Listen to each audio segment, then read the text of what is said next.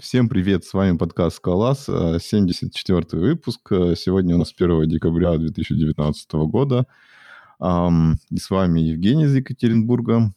Григорий из Филадельфии. Вадим из Казани. А, и с нами, конечно же, еще гость. А, гость, представься, пожалуйста. Андрей из Москвы. Ну, прежде чем опрашивать гостя, а, надо, конечно же, начинать, э, начать с зачитывания списка наших патронов. Кто готов это сделать? Он есть э, в карточке в трио. Гриша, хочешь? Ну, я могу прочитать, да. Ага, хорошо. Ну ладно, спасибо нашим патронам Александру Федорову, Александру Семенову, Александру Шарихину, Артему Соколову, Enterprise Java Примату, Хаскель Кари, Майку Турченкову, Михаилу Турновскому, Павелу Дмитрюку, Слипинкету, Виктору Тараненко – Лол Догу, который до этого имел лучший никнейм, чем сейчас, Лол Кэту, Этисатис Атибатис и Юрию Бадальянсу. Спасибо вам большое. Отлично. И эм, дальше я предлагаю пообсуждать прошедшую недавно отличную конференцию ScalaConf в Москве, а, на которой, значит, э, было, была целая высадка из Скалаза. Был я, был Вадим, который, по сути, и организовал эту конференцию а, был Фомкин и была Оля. А, вот, единственное, Алексей Еще Гришин. был Кривда, еще же Кривда был. А, точно, Кривда же был. Он там был, но он, он, он не с самого начала был, поэтому вот я так и говорился. Вот. Там а, еще много кто был, кого можно было упоминать. И Олег там был, и Лукат там был. Ну да, все, все хорошие там были. Um... Вроде даже ходят слухи, что Лолкета в конце концов спалил кто-то на фотках. Um, да, такие. Это верные слухи. Ну, а, давай... потому что там были ребята из Девзена еще. Это Афискон и Валерий. И Валерий э, фотографировал. Вот. А, и да, и его скрытности помешало то, что фотографии выкладывались почти в реал-тайме, то есть у него уже не было, как на FPure, окна, чтобы, типа, пожаловаться организаторам и вырезаться из фотографии. Ладно, давайте по порядку тогда про конфу рассказывайте. Um, ну, давайте дадим слово Вадиму, потому что, ну, как бы он там главный. А, а что, ты, что рассказывать? Все прошло хорошо, лучше, чем я ожидал, потому что я всегда пессимист. Э, доклады годные, там, исключая небольших заминок. И я заметил, что люди уж, э, ну, очень много людей начало к концу уходить. Там кто-то не захотел слушать последний доклад, кто-то не захотел оставаться на автопате. И я хочу сказать, что эти люди э, пропустили, не знаю, наверное, самую важную вещь за всю конференцию, которая была – это PowerPoint караоке, где слайды приготовил Рома Гребенников э, про Зио. Э, это, наверное, была лучшая часть. Так что в следующий раз, люди, ждите ну, до конца программу. Не уходите э, раньше, чем положено. Интересно, можно ли сказать, что у Ромы Гребенникова была самая лучшая презентация? А, так и есть. Ну, у него и свой доклад тоже офигенный. Я, конечно, ну, в реале не Согласен, был, согласен. У меня пока ставки, что он по рейтингам побьет всех. А, ну, у всех иностранных гостей тоже были отличные доклады. Они, как бы, наверное, не были такими какими-то шокирующими, но были просто отличные. Было приятно послушать. Да. А какие доклады запомнились? Ну, то есть, про что? Ну, Там Джон э, рассказывал про историю э, различных э, масел, эликсиров. Это было интересно. у него на слайде там Королев был. Это тоже весьма занятно. Да, еще и скрин с Полушиным у него был. Но на вот. самом деле стоит отметить, не знаю, от Джона как-то в принципе ждали большего. Но, не знаю, возможно, он просто потому что был болел, и у него, ему было сложно подготовиться. Там ни у кого эта задница не сгорела, э, не пошли срачи в Твиттере. То есть такой нормальный доклад, без, без пожаров. Подожди, ну, через две недели будет. Где? На какой конфе? Ну, впереди, впереди, впереди же Functional Scala в Лондоне, которая, собственно, Джон организовал, э, когда его деплатформнули с Scala Exchange. Уже ныне почти. Да нет, там, скорее всего, будет все спокойно. А, еще у Оли был не технический доклад, и он был такой довольно шуточный, особенно в конце, и вот Олег очень там выкрикивал разные шутки, и, и из-за этого стало вдвойне смешнее. Хотя доклад с, как бы с таким позитивным, серьезным мессенджером про то, что надо вопросы задавать, когда надо. Ну вот и еще из самых важных, наверное, вещей, что я заметил. Там, когда начался обед, я заметил, что Виталий Прогилевский его полностью игнорирует. Это было очень странно. В смысле, он голодным остался? Нет, он просто не хотел есть. За мной ты так не следила. Я ведь тоже, когда начался обед, ничего не ел. Не, ну просто э, вопросы еды в Твиттере Брагилевского э, слишком часто поднимаются. Поэтому я подумал, что если уж обед начался, то он там должен быть, но это все, это все просто шутеечки. И не имеет связи с реальностью. Ну, ты просто разоблачение сделал. Так бывает. А, ну мы ничего не сказали про сам доклад Брагилевского, хотя как бы от него ожидали на самом деле тоже какой-нибудь бомбический или наезжающий на доклад, а он сделал такой очень даже серьезный доклад, который было приятно слушать. А расскажите вкратце, о чем он был. Просто я в этот момент свой доклад читал и не мог посетить. Это тоже очень были большие ожидания от доклада Брагилевского. А, ну, если кратко, он просто рассказал чуть-чуть о доте так э, спокойно, без, без лишних подробностей и, в принципе, просто сказал, что, типа, скала имеет теоретическое обоснование теперь, вот и все. Вот весь его месседж. Ну, то есть он признал его, хотя он же вроде как... Его план был сказать, что этого теоретического основания нет. Ну да, он хотел сказать, что ерунда какая-то. По крайней мере, в изначальных заявлениях так было.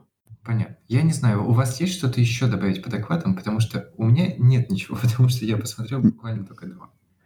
Ну, по докладам, наверное, как бы нет смысла особо рассказывать. Все равно когда-нибудь будут записи, и люди посмотрят. Вот, я хотел еще сказать, что э, сразу после конференции был еще скала метап в Екатеринбурге, я на него зашел. Там было, как ни странно, двое докладчиков, которые тоже прямиком прилетели со ScalaConf.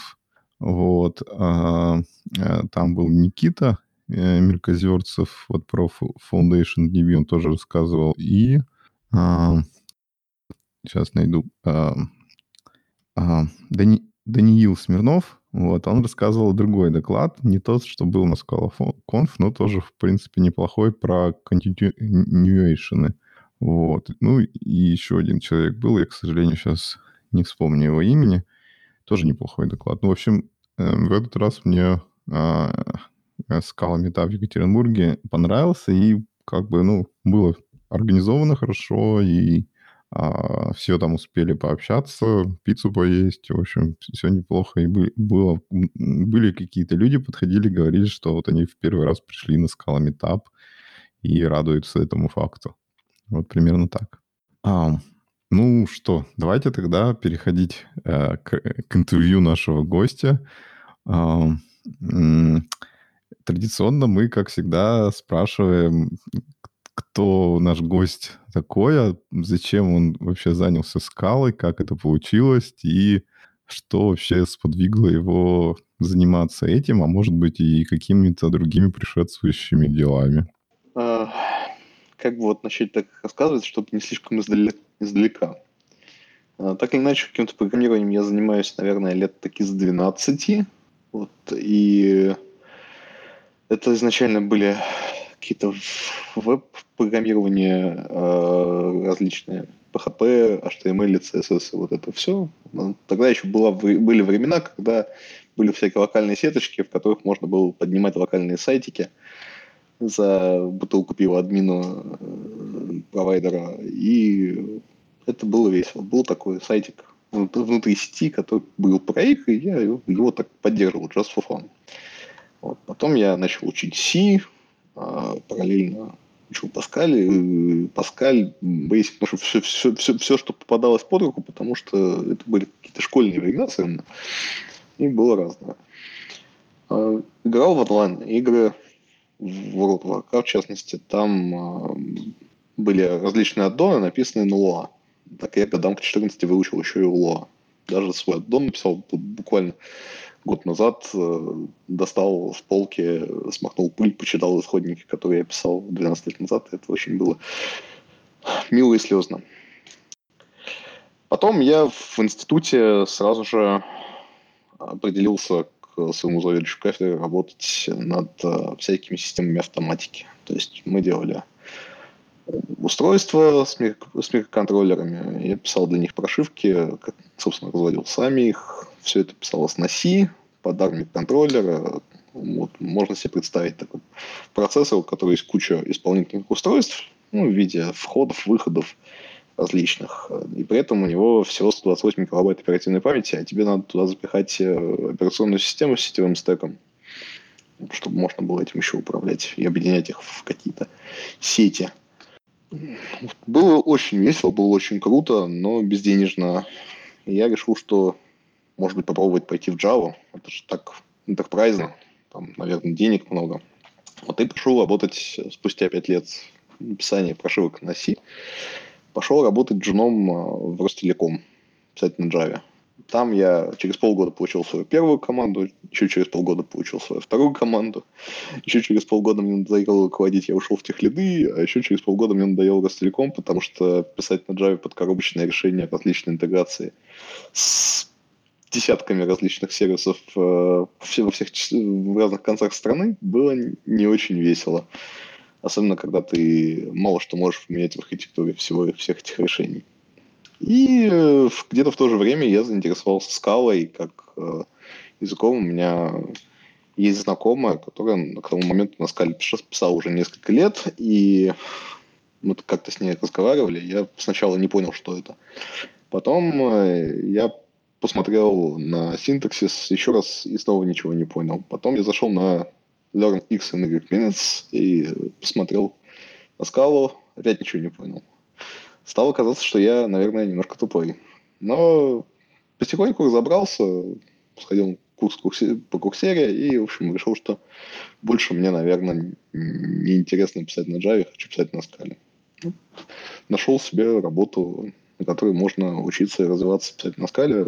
Тут уже три года доразвивался. Опять же, руководитель. Собственно, сейчас работаю во вторую, работаю над поисковым движком во вторую. Про это, собственно, и докладывался на скалоконфе. Так, ну вот все молчат. Я бы на самом деле начал с того, что... А что ты рассказывал на скалоконфе, там, вкратце, чтобы понять, чем ты занимаешься сейчас? Ну, Наверняка не все знают, что такое Автору. Автору – это такой сервис, на котором э, люди приходят э, продавать свои автомобили, а другие люди приходят найти себе автомобиль, который они хотят купить. И, соответственно, чтобы соединить одних с другими, требуется предоставить покупателям э, интерфейс, в котором они могут найти тот автомобиль, который им, собственно, желаем. Для этого существует поисковая система. Во вторую, которая существует для проведения атрибутивного поиска. То есть поиска по каким-то параметрам документов, которые существуют. Ну, собственно, существует множество документов, это объявление о продаже автомобилей. Существуют э, у них какие-то там сотни свойств, по которым можно бы и поискать. Вот э, мы пробовали различные промышленные решения. Ну, несколько лет назад, еще даже до моего прихода. И все это закончилось тем, что мы написали свою систему индексации и поиска. Изначально на Java, и вот сейчас вот я готовлю к продакшну э, ее, скажем так, редизайн на скале. Про это и был доклад, собственно, как с помощью скала написать систему индексации и поиска так, чтобы это работало быстро и действительно помогало писать бизнес-логику, а не мешало.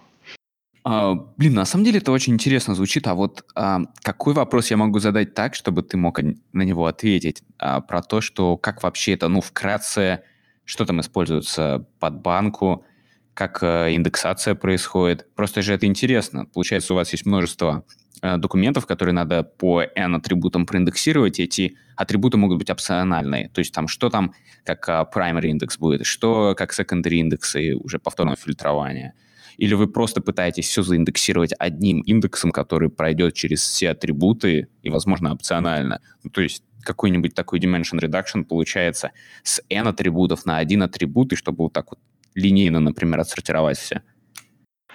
А, смотри, а в целом, зачем, вообще все это нужно было? Мы хотим, чтобы наша поисковая система, она не зависела от состояния индексации, состояния базы хранилища, которые в себе содержат, собственно, сами объявления. Вот. Поэтому мы придумали следующую штуку. Мы берем некоторое хранилище, в котором у нас лежат сами объявления. Ну, то есть, где их пользователи редактируют, добавляют, удаляют. Это условный какой-то, а, ну, скажем, MySQL, да. А потом у нас есть некоторая система индексации, которая вычитывает все активные объявления. Одновременно в стране активно примерно 800 тысяч объявлений о продаже автомобилей. Она берет все это активные объявления по кусочкам и э, варит из них индексы. Соответственно, каждое объявление – это документ, содержащий в себе множество полей. Для каждого поля строится свой обратный индекс. Ну, то есть у тебя есть поле марка, ты для марок строишь обратный индекс по маркам. У тебя есть поле регион продажи, ну, то есть фактически место продажи, место осмотра. Ты вот по регионам строишь обратный индекс для регионов. Для цены обратный индекс, для, ну, для всего обратный индекс. И потом ты, соответственно, когда строишь э, запрос, ну, то есть возвращаясь к индексации, вот такой вот файлик строится и закидывается в надежное хранилище, например, в S3, откуда каждый поднимающийся поисковый бэкэнд или обновляющий свои индексы может забрать последнюю версию слепка некоторых активных объявлений. То есть мы таким образом немножко жертвуем актуальностью данных, там у них актуальность обновляется в течение нескольких минут. Но получаем совершенно стабильное состояние системы, когда сама поисковая система не зависит от состояния сетевых соединений, там, хранилища или чего-либо еще. Ну, то есть сделали это в угоду надежности и скорости. А поскольку объем документов он не очень большой, ну, то есть по количеству, то нам намного удобнее работать с ними напрямую в памяти и писать бизнес-логику по их э, ранжированию прям напрямую в поиске. А как, собственно, я потом на докладе рассказывал, не только ранжирование имеет смысл, но и всякие агрегаты, группировки, то, что можно собирать из документов. Вот яркий пример, там под фильтрами существует блок, а, в котором написано, сколько всего предложений этим фильтрам соответствует. И отдельно, в отдельности для каждой марки, если марка не выбрана, в отдельности для каждой марки посчитано, сколько объявлений данной марки есть. И это реалтаймовая штука, то есть она зависит от фильтров, она там не какая-то не преподсчитанная, а вот эта агрегация прямо вот по пути. Ну, соответственно, с э, нашей индексацией это, по сути, построение структур данных, которые будем дальше использовать для поиска, а со стороны поисковой системы это работа с этими структурами данных напрямую в памяти. То есть они не десериализуются в какие-то Java-объекты, существующие в мире JVM, а это прям вот двоичные какие-то структуры, лежащие, с которыми работаем через ByteBuffer, handle э, и все остальное. Блин, это очень прикольно на самом деле. А как Scala помогает э, решить какие-то архитектурные проблемы? То есть это просто будет э, архитектурно переделать это все, чтобы выглядело более-менее приемлемо и поддерживаемо? Или какая цель, в общем, у этой реорганизации на скалу? Ну, опять же, наверное, надо немножко к предыстории вернуться. До 2016 года э, вообще Автору был, развивался параллельно с таким порталом, который назывался Яндекс Авто. То есть сейчас вот Яндекс Авто называется условно бортовые компьютеры для автомобилей. А три года назад э, Яндекс Авто это был портал, по которому у нас был размещен, например, каталог автомобилей, а когда-то до этого Яндекс Авто был агрегатором объявлений с других площадок. Ну, то есть там Дром, а тот же Автору, Авито, Бибика, сотни их различных было по, по различным регионам. А, и в те времена под поиском там лежал Люсин. Собственно, кто не знает, Apache Lucene – это такая широко достаточно известная встраиваемая библиотека для осуществления поиска преимущественно полнотекстного полнотекстового поиска. Вот. И у Люсина структура данных, они внутри мутабельные. То есть вы можете дописывать какие-то документы во время работы а, с индексом. И за счет этого эти структуры данных, они не столь эффективно работают на поиск, как могли бы, если бы подход к ним был как к неизменяемым структурам. То есть они строились по-другому.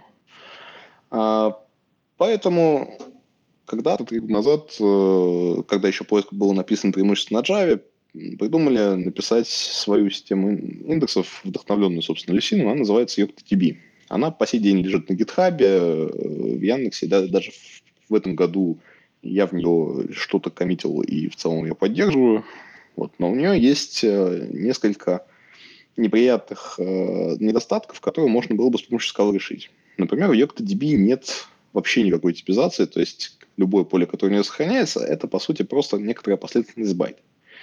Вот. Поскольку обратные индексы в общем случае, ну, в нашем случае, при построении требуют сохранения некоторого порядка, то, соответственно, в индекс для фильтрации можно запихнуть только те типы, которые э, можно сортировать как, сортировать как последовательности байт.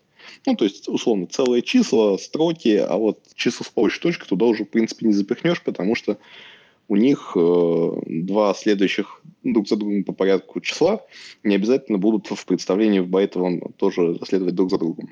Вот. Поэтому чисел с плавающей точкой в YoctoDB, например, не было, и требовалось приводить их целым числам путем домножения, например, на миллион.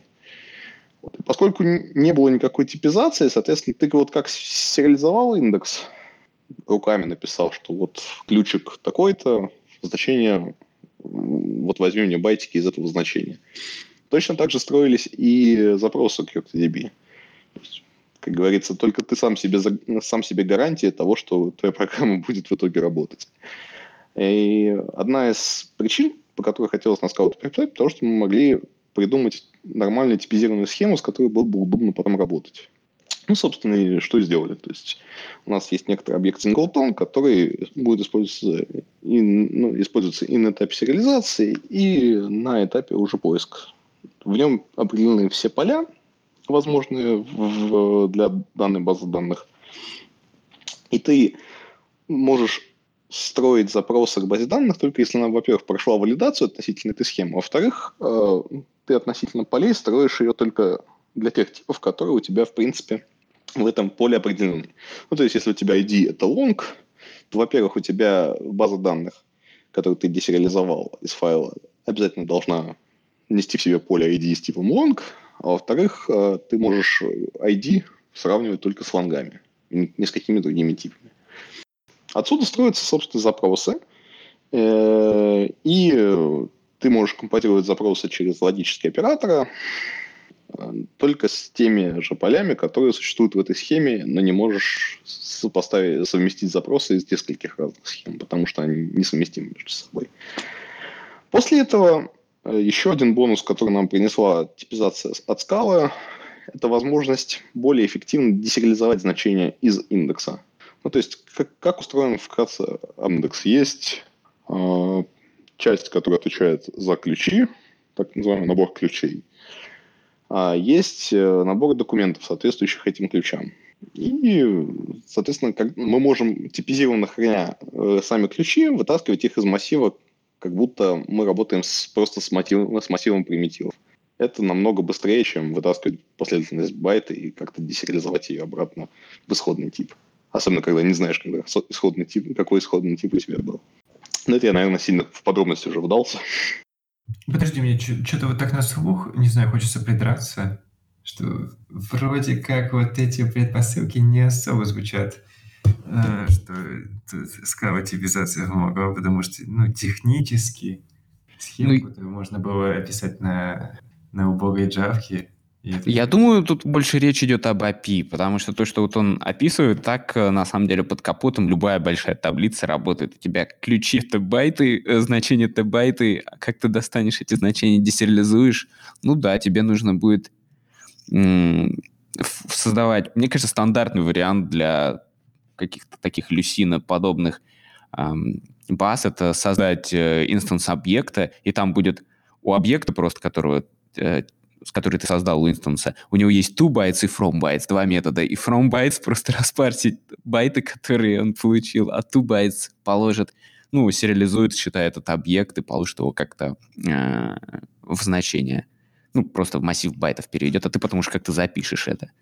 Так в этом же тут еще теряется не, немножко производительности. То есть, когда ты а, работаешь с примитивами, да, ну, как-то странно, ну, по крайней мере, для меня, как программиста на C, пусть и бывшего, это странно, что тебе для того, чтобы прочитать из памяти условный long, тебе надо вычитать 8 байт, а потом к лонгу их как-то еще смещениями привести. А это ведь то, что происходило там в байт-буфере еще несколько лет назад. А постой, а что ты хочешь, а что ты предлагаешь тогда делать? То есть, например, у тебя в значении лежит, скажем, буфер, и как ты хочешь его, как ты хочешь его прочитать? Ты потому что знаешь ну, уже тип, знаю, ты можешь уже прочитать то, что надо, и сдвиг там нужно сделать. Все так. Ну, то есть у тебя... Представь, ну, где это прям хорошо помогает, да? У тебя есть, ну, например, вот это поле ID, да? Соответственно, поле ID соответствует некоторый обратный индекс, содержащий в себе, во-первых, все айдишники в упорядоченном, э, упорядоченном виде. А, поскольку у тебя известно, что там лежат лонги, известно, что каждый 8 байт, значит, ты можешь представить их тупо в виде массива, да? где у тебя каждый 8 байт – это отдельный ключик, ты знаешь, что они растут. Ты когда будешь искать, ты возьмешь бин-поиск и будешь искать вот по этому массиву. А дальше в Java 9 появилась такая штука, которая называется VarHandles. И VarHandles позволяет э, представить байт-буфер в виде массива некоторого примитивного типа и работать с ним именно так. И поэтому ты не, тебе не надо никакой там from bytes, to bytes. Ты просто берешь VarHandle, говоришь, что я хочу взять по индексу, условно, ну, там 5 long, ну, из вот этого байт-буфера. И он тебе сам, во-первых, посчитает э, границы массива, во-вторых, вытащит э, long по офсету 40. И тебе не надо ничего для этого делать, и это будет записано прямо в байт-коде Java компилятором. Там чистая магия. Блин, ну звучит, конечно, круто. Я вот не знал вот об этом. Есть один нюанс. Handles в скале напрямую использовать не получится. Ну, то есть, э, Handle — это штука, которая фактически работает на уровне Java компилятора. Поэтому, чтобы использовать ее со скалой, нужно написать Java класс, в котором ты определишь статические методы для определения, ну, для работы с байтбуфером. Ну, условно, просто пишешь там public static get long который возвращает long и передаешь туда байт-буфер и индекс. А уже внутри применяешь к этому байт-буферу VarHandle. И эта штука работает, она прекрасно работает. Ну, вообще такой стандартный вариант написания прокси, проксей, которые недоступны из Java по каким-то причинам в скалу. Ну, это просто еще один kind reminder, что unsafe скоро кончится, и пора с ним заканчивать. Переходите на handles, если вдруг у вас есть похожие задачи. Раз, раз, раз, меня слышно. К нам подключился Алексей. Слышно, плохо. Плохо слышно. Да, какие-то от тебя идут э, странные звуки. Ну, в смысле, раз, речь разобрать можно, но артефакты какие-то. Да что ж такое? Я на проводной связи. Ну, давай пришел, зайдем и там а, Демон, демон, короче, вернулся. Хорошо. Демон Леша вернулся. Ну так вот, а продолжаю тему индексов, если все это еще интересно, да, я могу про это долго рассказывать. А есть же еще другие типы значений. Это когда у нас, например, строки, и у них э, длина произвольная. Вот там уже как бы без сравнений байтов не обойтись. Ну и, и здесь есть применение типизации. То есть когда у нас хранятся какие-то ключики различной длины, мы их вываливаем в один общий массив, байт, а рядом кладем еще один массив, который будет хранить в себе смещение на начало того или иного ключа. Нулевого, первого, второго, третьего. И тогда, когда нам нужно сравнить байтики самого ключа, мы через э, берем из этого массива смещение одно, смещение второе, и сравниваем байтики по этому смещению в первом массиве тоже достаточно, достаточно удобная штука в плане того, что не нужно э, думать о том, а какое мне там смещение надо посчитать, а еще сайзов у меня нет, поэтому мне надо обязательно либо заимпортировать Java Lang Long и взять у него там bytes. Короче, геморройненько это было. С это все смотрится поизящнее и, главное, работает быстрее. Угу. А понимаю, что скала API тут везде уже... Вы просто какие-то крутые там анкодеры, декодеры, грубо говоря, написали, которые все вот это знают, как ходить. И ты просто им сообщаешь тип, вот мне, пожалуйста, достань отсюда индекс он такого типа, и он уже сам пойдет тебе в схему, сделает нужный сдвиг, достанет нужное значение, и все отлично.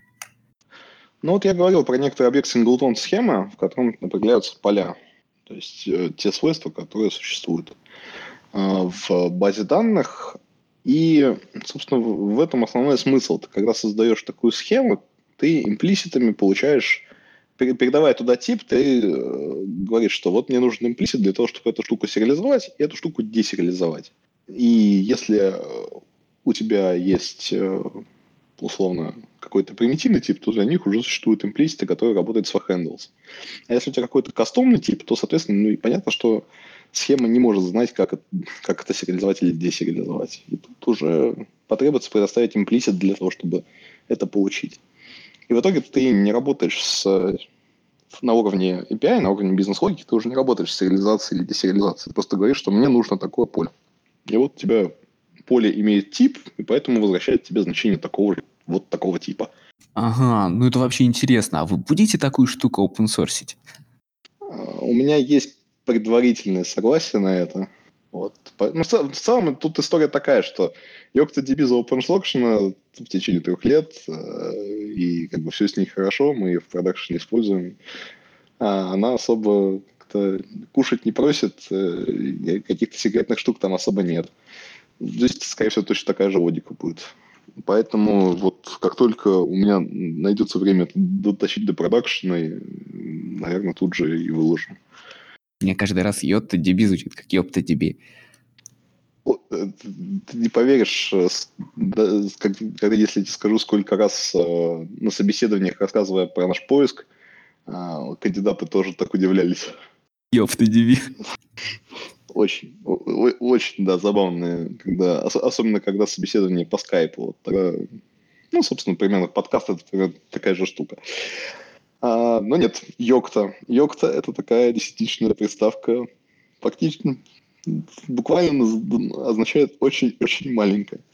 Так, ладно, ну понятно. В общем, короче, сейчас вы используете скалу для того, чтобы, ну, то есть, э, говорить уже больше о полях, и вот эти все сериализаторы, десериализаторы, все, все, а, все, а, всю историю с, с байта двиганием сместить куда-то в сторону, чтобы уже, когда пишешь бизнес-логику, не думать об этом. То есть такие умные анкодеры, декодеры на уровне схемы и полей. А что по поводу кишочков и аллокации? Потому что я вот вижу, ты упоминаешь байт-буферы и так далее. Ты говорил, что хотел что-то еще рассказать? А, да, я на самом деле, наверное, перед этим еще рассказываю про какие-то еще мотивации, там это на самом деле не все. У нас э, YoctoDB существует с тех времен, когда у нас листинг был достаточно простой. Ну, то есть есть все объявления, да, и вот мы показываем все объявления, как они есть в листинге. Мы просто нагружаем страницы и показываем. Не было особо сложных сортировок, не было никаких группировок, ничего не было. А потом продукт, который мы делаем, он стал меняться, и нам потребовалось некоторые объявления схлопывать. Ну, условно, вот в Моск... по Москве продается около двух сотен, например, Mercedes GLS, да? Они новые. То есть они стоят у дилеров в салонах, и, в принципе, они между собой мало чем отличаются. Поэтому нет никакого смысла в листинге их показывать как 200 объявлений, когда их можно схлопнуть до одного. Но когда мы схлопываем 200 а, объявлений до одного, у нас возникает другая проблема. У них все-таки есть какие-то различия. Например, в цене они бывают там какие-то подешевле, какие-то подороже. Там может быть десяток разных цветов на выбор. Там какие-то различия еще в комплектациях есть. И нам потребовалось помимо группировок еще делать агрегаты. Соответственно, YoctoDB э, никакого интерфейса для этого не предоставляла. И чтобы тебе сагрегировать какую-то информацию, тебе нужно, соответственно, пройти по ним по всем, а, собрать их конкретные свойства, соответственно, чтобы собрать их свойства, ты не будешь делать это из индекса, потому что тебе там лежат байтики, и тебе каждый раз нужно что-то десериализовывать. Ну, представь себе, тебе нужно десериализовать строку на каждый запрос. для каждого объявления. Вот. Это, соответственно, к вопросу об аллокациях. То есть, чтобы из байт-буфера достать строчку, тебе нужно, во-первых, а, из байт-буфера достать массив байт, потом сказать, что вот строка, вот тут у меня массив байт, и там UTF-8 лежит. А строка тебе залоцирует еще один массив байт, перекодирует твой UTF-8 в свое кодирование, и потом только еще залоцирует себе строку. Соответственно, вот такие вот четыре пустые аллокации только на то, чтобы десериализовать. Соответственно, нужно как-то кэшировать это. Кэшировать, что значит? У нас система, в которой мы обновляем индексы кусочками. Ну, то есть мы что-то пересчитали какой-то индекс, положили новую версию, поисковый бэкэнд скачал себе новую версию и подменяет у себя такой же, ну, в смысле, кусочек с таким же номером. Подменить кусочек-то ничего сложного, а, значит, а, но если там рядом кэши, значит, нужно еще кэши пересчитать. Вот. И, соответственно, это все сильно усложняет дело. И как-то возникла идея такая, что а не можем ли мы сделать что-то лучше в этом месте. Ну, то есть у нас есть некоторые результаты. Нам известно, какие результаты у нас существуют для запроса. Почему мы не можем для группировок тоже как-то заиспользовать имеющиеся у нас индексы? Ну, то есть получить подрезультат. Подрезультат этого запроса, соответствующий конкретному значению. Вот. И таким образом вот мы можем э, с, этой, с этой мотивацией мы придумали еще несколько переделать э, API работы с результатами поиска, так, чтобы можно было взаимодействовать с самим результатом, а не просто колбеком дергать номера документов. Тут надо немножко уточнить для понимания. В YoctoDB результат можно было обработать ну, фактически одним единственным образом. Э, в экзекьютор запроса передаете некоторый callback, который будет потом вызван на каждый документ, который у вас э, нашелся в базе по этому запросу. Естественно, больше вы ничего с этим сделать не можете, у вас есть только вот такие, такие колбочные API. А мы же, когда стали приписывать на скалу, подумали, ну, у нас же есть функция, да и вообще как было бы удобно, если бы был какой-то API для того, чтобы сгруппировать по определенному полю. Вот, ну и написать такой, соответственно, некоторый group by, в который передается поле базы данных, и передается некоторый такой fold-like API, когда мы задаем нулевой элемент и задаем uh, последовательность callback, которая будет вызываться на uh, каждое значение этого поля и некоторые сабсеты результатов этому значению соответствующих. И что самое интересное, таким образом мы можем группировать быстрее, чем это было в YoctoDB, потому что в YoctoDB нам нужно было пройтись по всем документам, существующим в базе. Ну, если у нас пустой запрос, например. А здесь мы можем это сделать за сложность пропорциональную количеству ключей. То есть нам не нужно проходить каждый документ, чтобы э, найти условные там 200 групп для марок, например. Мы просто берем для каждого значения марки, берем, выбираем сабсет, э, который содержит в себе данную марку. Блин, ну вообще на самом деле так очень сложно достаточно все это. Давай, может быть, что-нибудь попроще еще. Я понимаю, что это, конечно, очень интересно, но а, давай уже какую-нибудь, знаешь, такую вещь, чтобы, типа, даже самым э, глупым слушателям, ну, например, типа, меня станет уже понятно, вот нафига тут была нужна скала. Пока понятно, конечно, что все это было в смещению, чтобы разделить больше бизнес-логику и вот эту логику индексации. А что еще было? Потому что, ну, из моего опыта я знаю, что где скала поможет, это где хочется иметь, например, все еще хороший API, но который делает какую-то гадость под капотом, это точно поможет Scala. Взял там макросами все обмазал, заинлайнил колы, и все отлично у тебя, да, то есть у тебя хорошая API, у тебя n-мерные функции, все хорошо, частично применяется, а под капотом у тебя все инлайнится, и у тебя, ну, while циклы, считай. А вот. Э, можешь что-нибудь такое рассказать? Ничего себе, Гриша, ты это самое задвинул. Все заинлайнил, учитывая то, что как бы в Scala компиляторе есть баг по этому поводу, который, ну, по сути, не позволяет э, работать с деревом, не позволяет переписывать дерево, позволяет только новые деревья генерить, а переписанные деревья практически всегда фейлятся. Вот.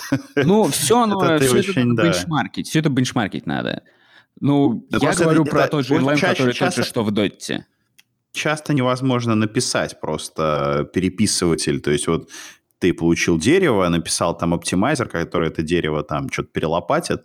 Вот так вот сделать э, в макросах скаловских э, практически нельзя. То есть нужно быть Евгением Бурмака, наверное, чтобы что-то... Да не надо быть делать, Евгением да. Бурмака. Надо быть либо Евгением Бурмака, либо быть чуть хитрее. Просто все делать и вместо твоей n-мерной там трехарной n функции колоть одноарную функцию и в нее сувать. Нет, да, нет, там, там, дело, там дело не в этом. Там дело в том, что когда ты э, пытаешься переписать дерево, да, то есть вставить, например, в уже существующее дерево по тайп-чеканное. Вот, ты пытаешься вставить туда кусочек не тайп-чеканный и запустить тайп-чекер, у тебя все это взорвется. А если а, ну попытаешься... так я говорил про полное переписывание дерева, да? да? А, если, а если ты попытаешься, да, untype-чекнуть, то как бы тоже все взорвется. вот так вот. Ну, это какой-то, по-моему, уже очень длинный хвост оптимизации. Ну, то есть... Э, да. Это ну, в, мо- в моей практике, по крайней мере, сильно больше расстраивают э, процессоры какие-то более примитивные и тупые вещи. Ну, то есть, условно, какие можно ошибки совершить, и которые вот на практике у нас э, были видны. Представьте себе, что у вас есть алгоритм ранжирования, ну, то есть буквально сортировка. Сортировка некоторым компаратором. И вот вы берете в этом компараторе, да, как я уже говорил, есть какие-то кэши, в которых э, лежит некоторый слепок нашего документа. И вот представьте, что там в этом слепке документа есть э, state. Ну, это просто строчка. И вот можно был кусочек кода, который определял новое объявление, ну, в смысле, объявление про новый автомобиль или не про новый автомобиль, вот по этому стейту. Было там написано дословно следующее. А, offer.getState.getChar at 0 и сравнение с э, чаром n. И вот эта штука, она в коде оставалась незамеченной довольно долго. А потом, когда мы переписали, ну, то есть код вокруг переписался, и вот как-то естественным образом произошло так, что переписали этот кусочек кода. Внезапно обнаружили, что у нас 99-й э, перцентиль э, таймингов по поиску упал на 20%. Так вот, с ничего, казалось. Стали смотреть дифы. Оказалось, что вот эта штука, она сама по собой вызывала кэшторм. Совершенно лютый, потому что для того, чтобы а, сравнить первый символ строки, тебе требуется сделать несколько дереференсов. И от этого вот процессор сильно очень пух. И стоило, условно, там, тот же вот новый, не новый сделать примитивным булианом в объекте offer, и тут же все стало замечательно. Еще один э, пример такой, казалось бы, примитивной э, штуки, которая влияет на оптимальность по, по скорости, на скорость работы алгоритма. Это там же где-то в ранжировании у нас э, существовало работа с числом с плавающей точкой. Ну, то есть буквально умножение там, на какие-то десятые. Ну, там, на 1.1 или там на 1.2. И оказалось, что если эту штуку достаточно часто повторять, ну, то есть в случае сортировки n, n log n, то она занимает очень много времени. И стоит заменить работу с плавающей точкой в этом месте на работу с целочисленными умножениями и сдвигом. Слушай, а ты можешь примерно рассказать, э, как вы в этом разбираетесь? То есть вы смотрите э, реальный нативный код, который получается на GT, или что? А, ну, код бывает тоже смотрим. Вот, но конкретно вот то, что, то, про что я говорил до этого, это скорее э, такое у меня некоторые инсайты с прошлого, со времен работы с микроконтроллерами. Ну, то есть я просто посмотрел на этот кусок кода, поменял операцию с плавающей точкой на целочисленное умножение, и там мы тоже выиграли, по тогда то ли 10, то ли 15 процентов без диода процентиля именно в ранжировании. Короче, просто на интуиции. Ну, нет, иногда смотрим, э, э, иногда смотрим, да, но в данном случае это был прям инсайт. Что с бенчмарками? То есть вот как ты вот это э, количество перцентилей отсчитал? Ну, нет, бенч, бенчмарки э, – это отдельная история. То есть, когда ты хочешь какой-то перформанс померить штуку, ну, про это есть замечательные доклады у Леши Шапилева про то, как вообще бенчмаркать э, подобные микрооптимизации. Вот. Но порой тебе это не надо, если ты готов поставить эксперимент прямо там, условно при продакшене. Ты берешь, меняешь кусочек кода и смотришь на тайминги, на метриках. А, эти известные... Сразу видно. Эти известные эксперименты на препродакшене.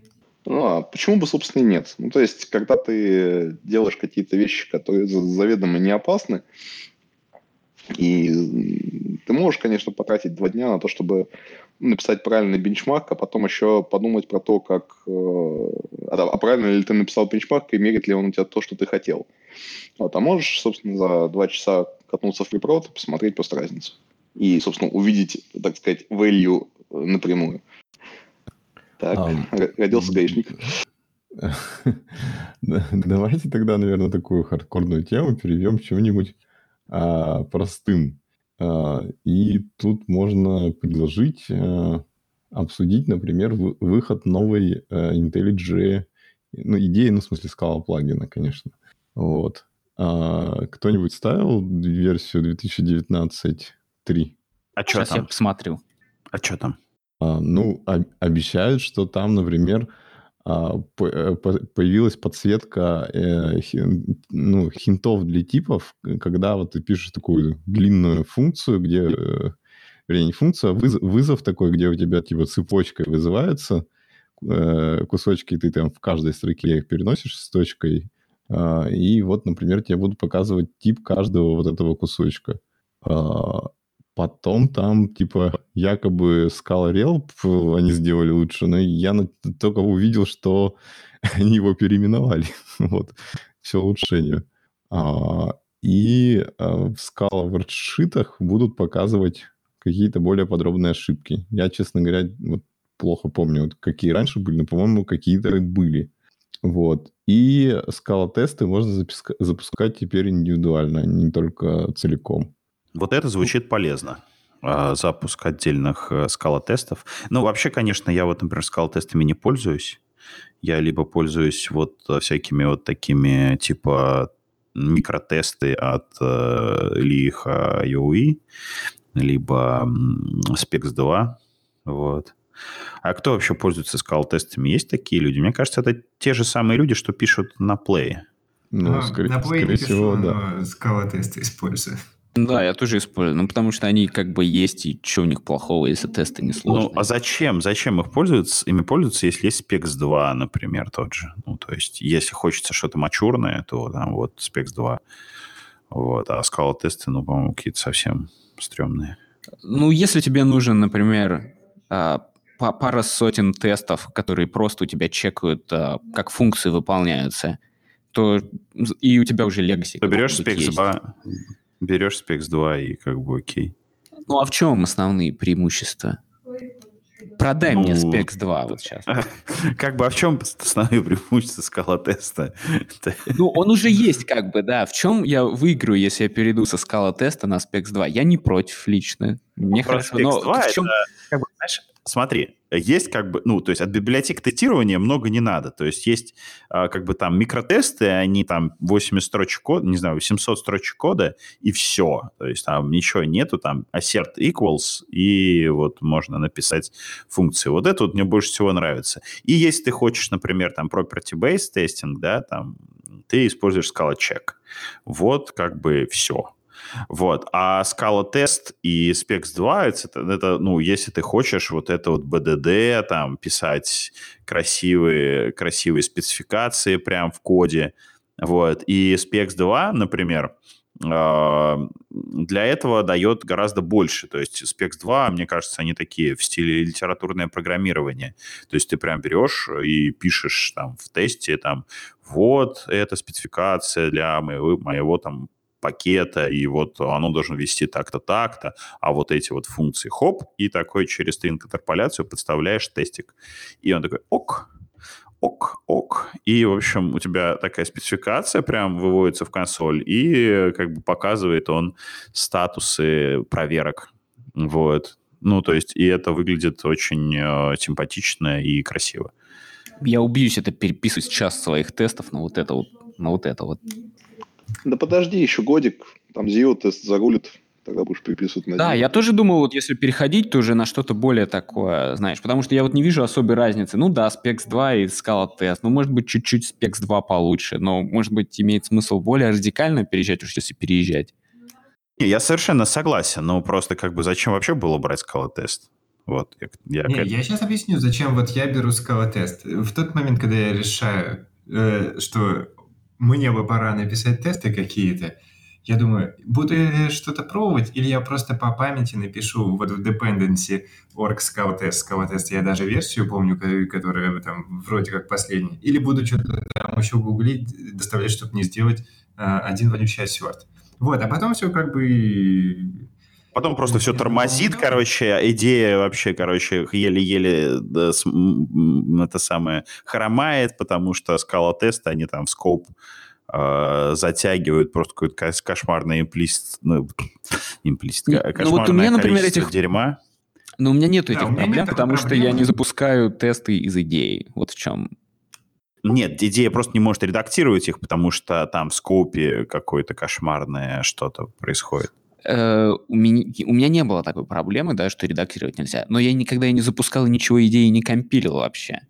То мой, Но мой с другой стороны, идеи не нет, просто, просто, просто открыть, открыть файл с тестовский сложно. Я просто... Ну, а тут еще такой момент. Я, может быть, просто помню какие-то старые времена. То есть я возненавидел Scala тест много, много лет назад, там, году в 2015 вот. И с тех пор там что-то могло измениться, вот. Но я вот как-то помню вот этот experience, когда открываешь пустой файлик со скала-тестом, и он, ну, идея просто не работает. Мне кажется, это в идее что-то поменялось, а не в скала-тесте. В скала-тесте, мне кажется, вообще никогда ничего не меняется. Нет, вот когда я еще э, писал на идеи, то таких у меня проблем со скала-тестом вообще не было. И вообще, почему ты ненавидишь скала-тест за то, что у тебя идея тормозит? Меня прям такая сейчас ситуация, что э, я пишу в этом в Metals, а мой коллега пишет в идее. И э, ему приходится эти готовые импорты. Он, он явно сказал, что э, я просто бахаю этим, ну, вайлдкардом и импорчу все подряд. А а ему, чтобы у него идея работала, приходится все переписывать на эти э, явные импорты и каждой хрени, иначе он не может с этим работать. Ну, Потому что, как бы, ну, очевидно то, что идея — это, ну, мой рабочий инструмент, и, как бы, я, ну, как бы, мне не нравится, когда инфраструктура мне этот рабочий инструмент ломает. Это все равно, что если бы у меня была Тесла, а жил я, не знаю, в каком-нибудь там сибирском каком-нибудь там адском, адской деревне. И ездить на этой Тесле я бы не смог. То есть, ну, конечно, можно винить Теслу, то, что она там, типа, не подходит для этих дорог. Вот. И это, с одной стороны, правда. А с другой стороны, конечно, я хочу все-таки ездить на этой Тесле и не хочу, соответственно, жить там в этом э, сибирском, э, в сибирской глуши и переезжаю куда-то еще, чтобы ездить на Тесле по ровным дорогам. Вот что-то в таком духе. Это не к тому, что э, глухие сибирские деревни это плохо, но вы поняли, да? Просто для владельцев Тесла... Я, я потерял, я потерял нить. Ну, смотри, Ну, идея это Тесла. Идея это Тесла. А скала-тест это глухая сибирская деревня. Слушай, Короче, ну, пишите без багов.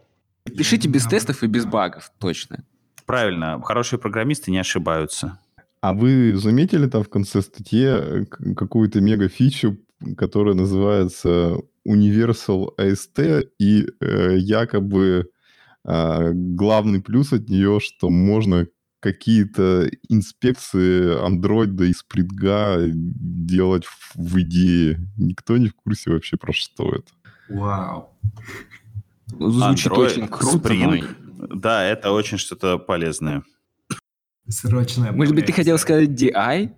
Ну, слово DI там не упоминается. Кто-то сказал изюм? Изюме, да, я тоже слышал изюм. А, Ладно, раз мы уж про идею говорим, а никто не знает, как в идее бороться с а, циклическими зависимостями. А, бороться в том смысле не то, что SBT не может их разрезолвить, она может их разрезолвить. Что я имею в виду? Например, есть у нас какой-то проект, например, с, ну, допустим, проект А, у него есть какой-нибудь проект А-тест-кит, где там тест-киты, которые зависят от него же. Но ты хочешь использовать тест-киты э, в самом в тестах твоего проекта А. То есть получается циклическая такая зависимость. То есть у тебя есть проект, у подпроект, подпроект зависит от этого проекта, но ты хочешь его использовать, этот подпроект, в тестах. И такую штуку можно разрезовать? Ну, понятно, зачем это нужно или нет. Не, а, непонятно. Нет, нет, непонятно. Ну, это в общем, такая... Да, такая штука, она иногда нужна, чтобы вынести твои тест-киты. Они могут быть очень крутыми. Например, а, работаешь ты с... А, тебе нужны какие-то мэтчеры классные. У тебя там двумерные массивы, трех, ну, всякие трехмерные, и ты хочешь, чтобы они...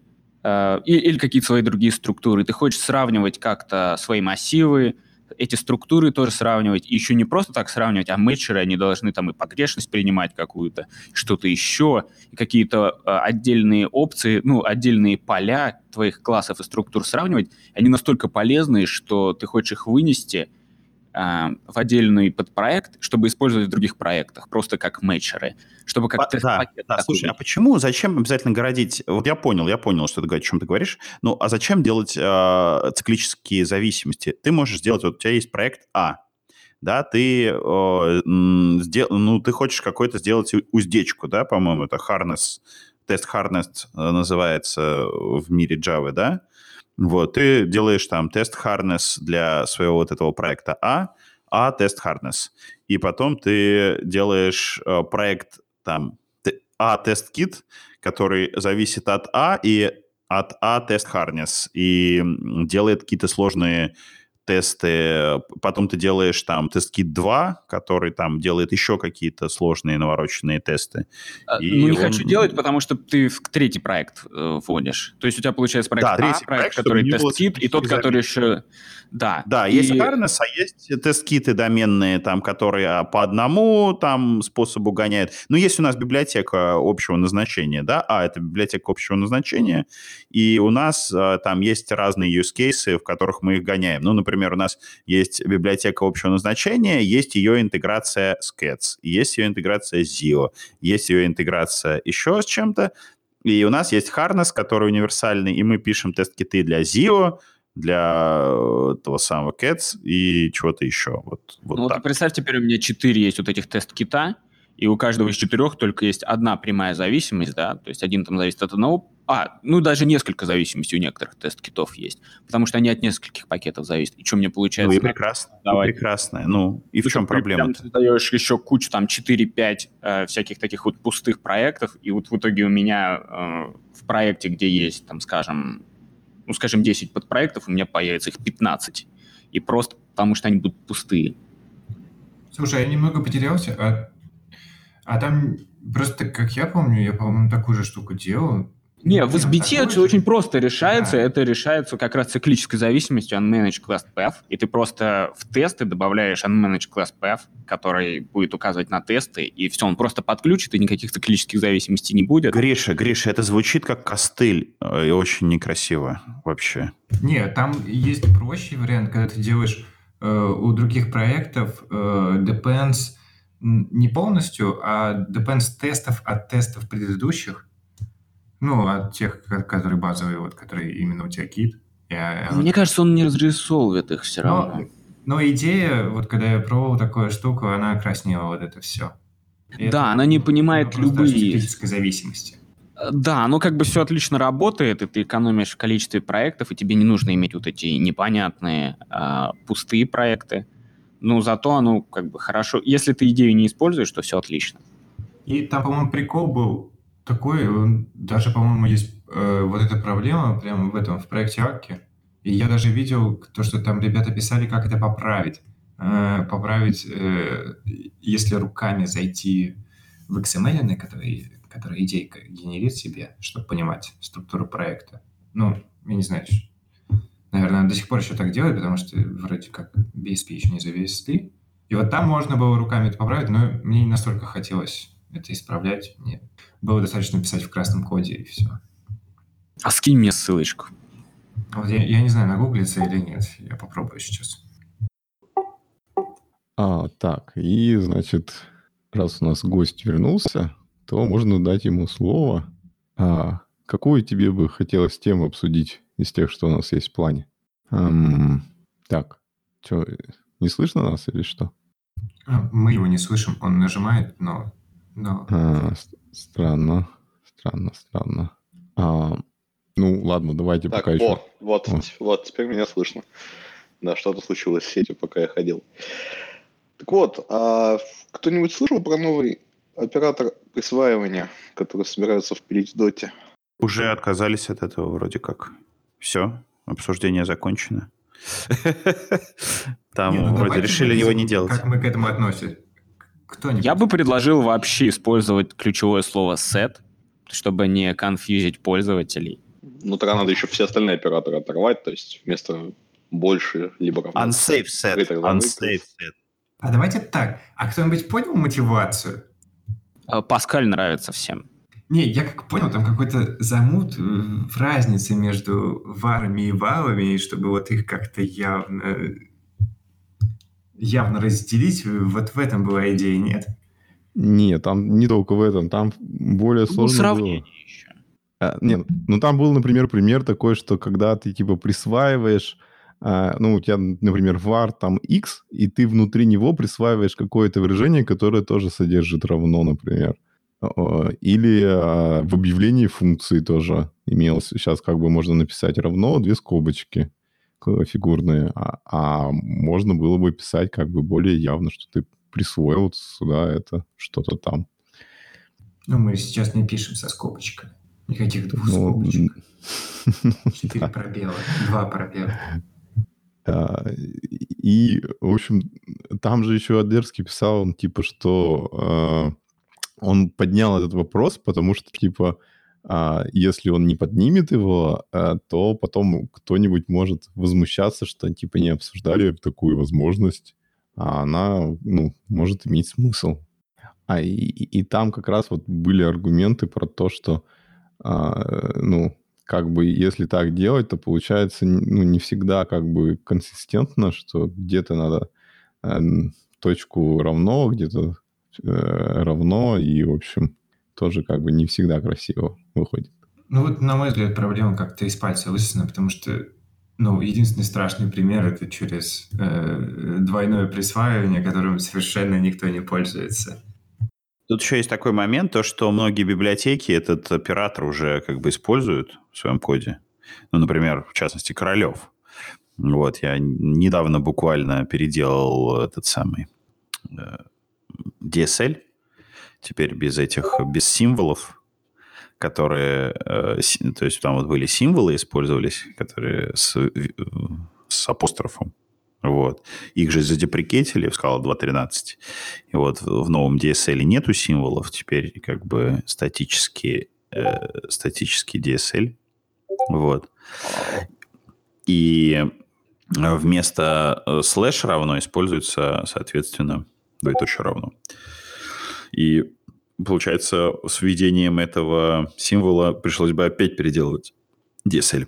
Не, ну там вроде как обещают, что, что не будет таких проблем, можно этот э, оператор пере- перегружать явно.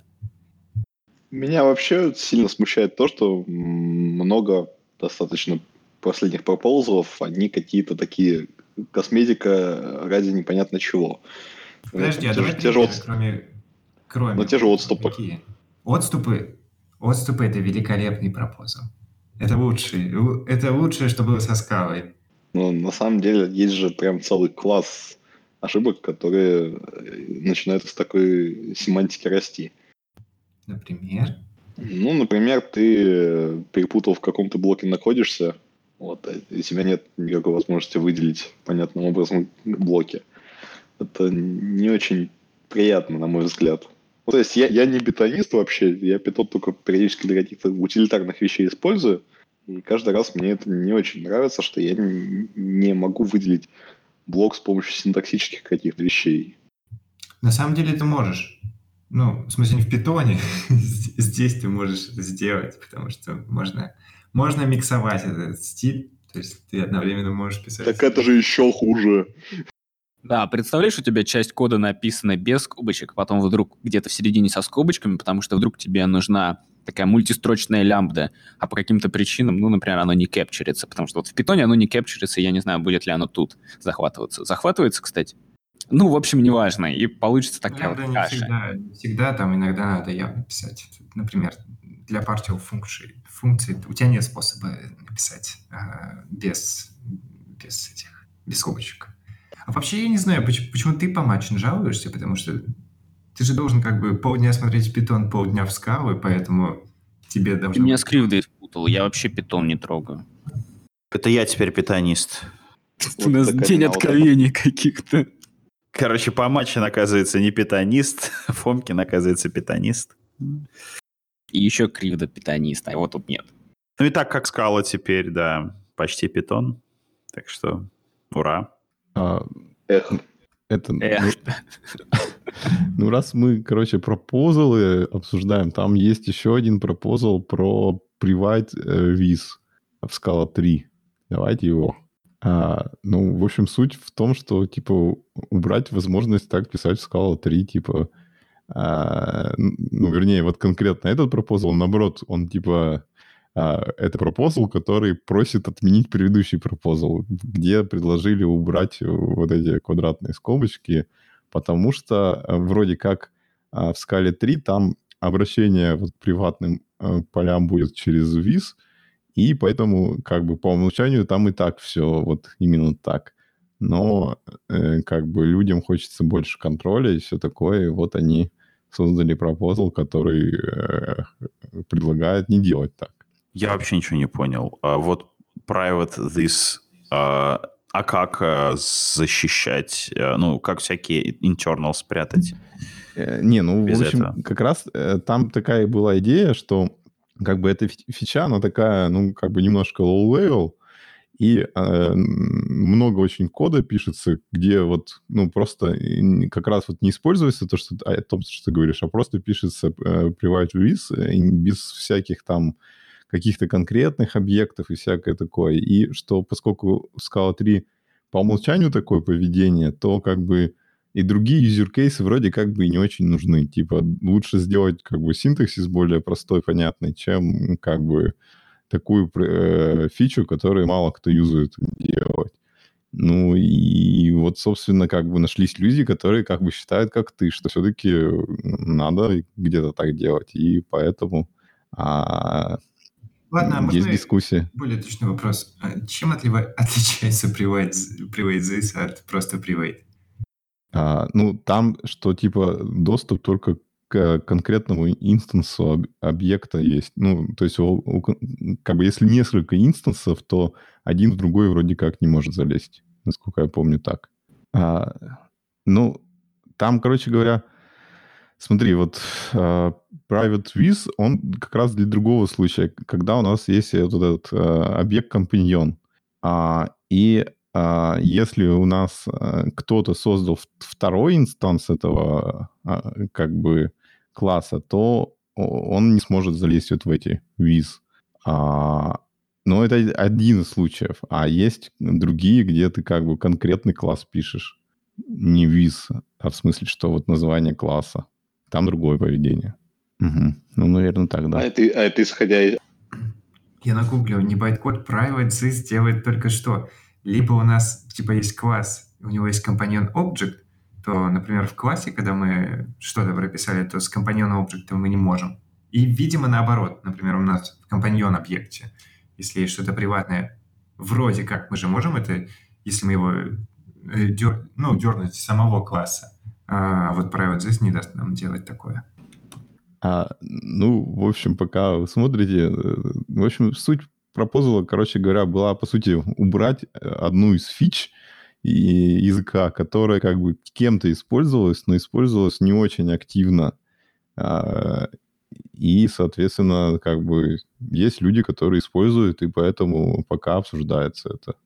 Я не знаю, я, по-моему, такие гадости видел только внутри, внутри киш- кишок Финнеглы, и все. Больше никогда на такое не натыкался.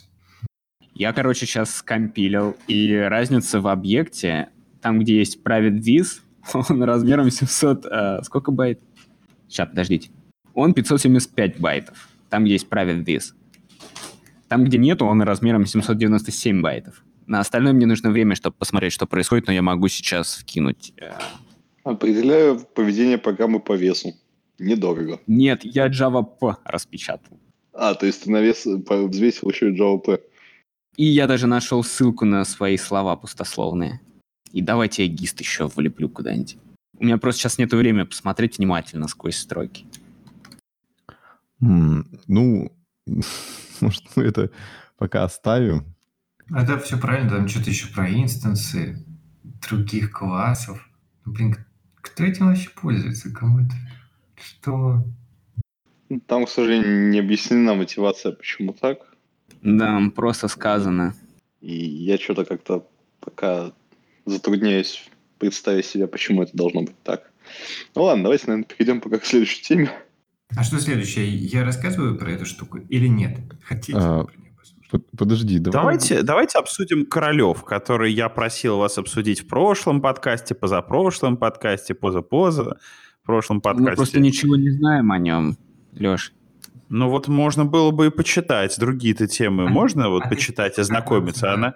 А я за... добавил карточку, не надо, вот эту вот карточку убери, я тут вот добавил карточку уже, у меня есть вот на Королев Гаркон. Вот, на, на самое перед, э, перед планом. Ну, я сам перетащу. Вот, тут, короче, э, ну, как бы две новости, да. Собственно говоря, в конце октября и в начале ноября вышло, вышло два обновления Королева, большие.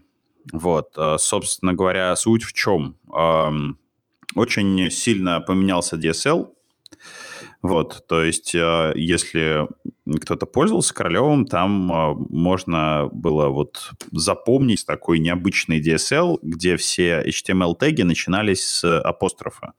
То есть, это скале есть такая штука, символ, а, была такая, такая штука символ.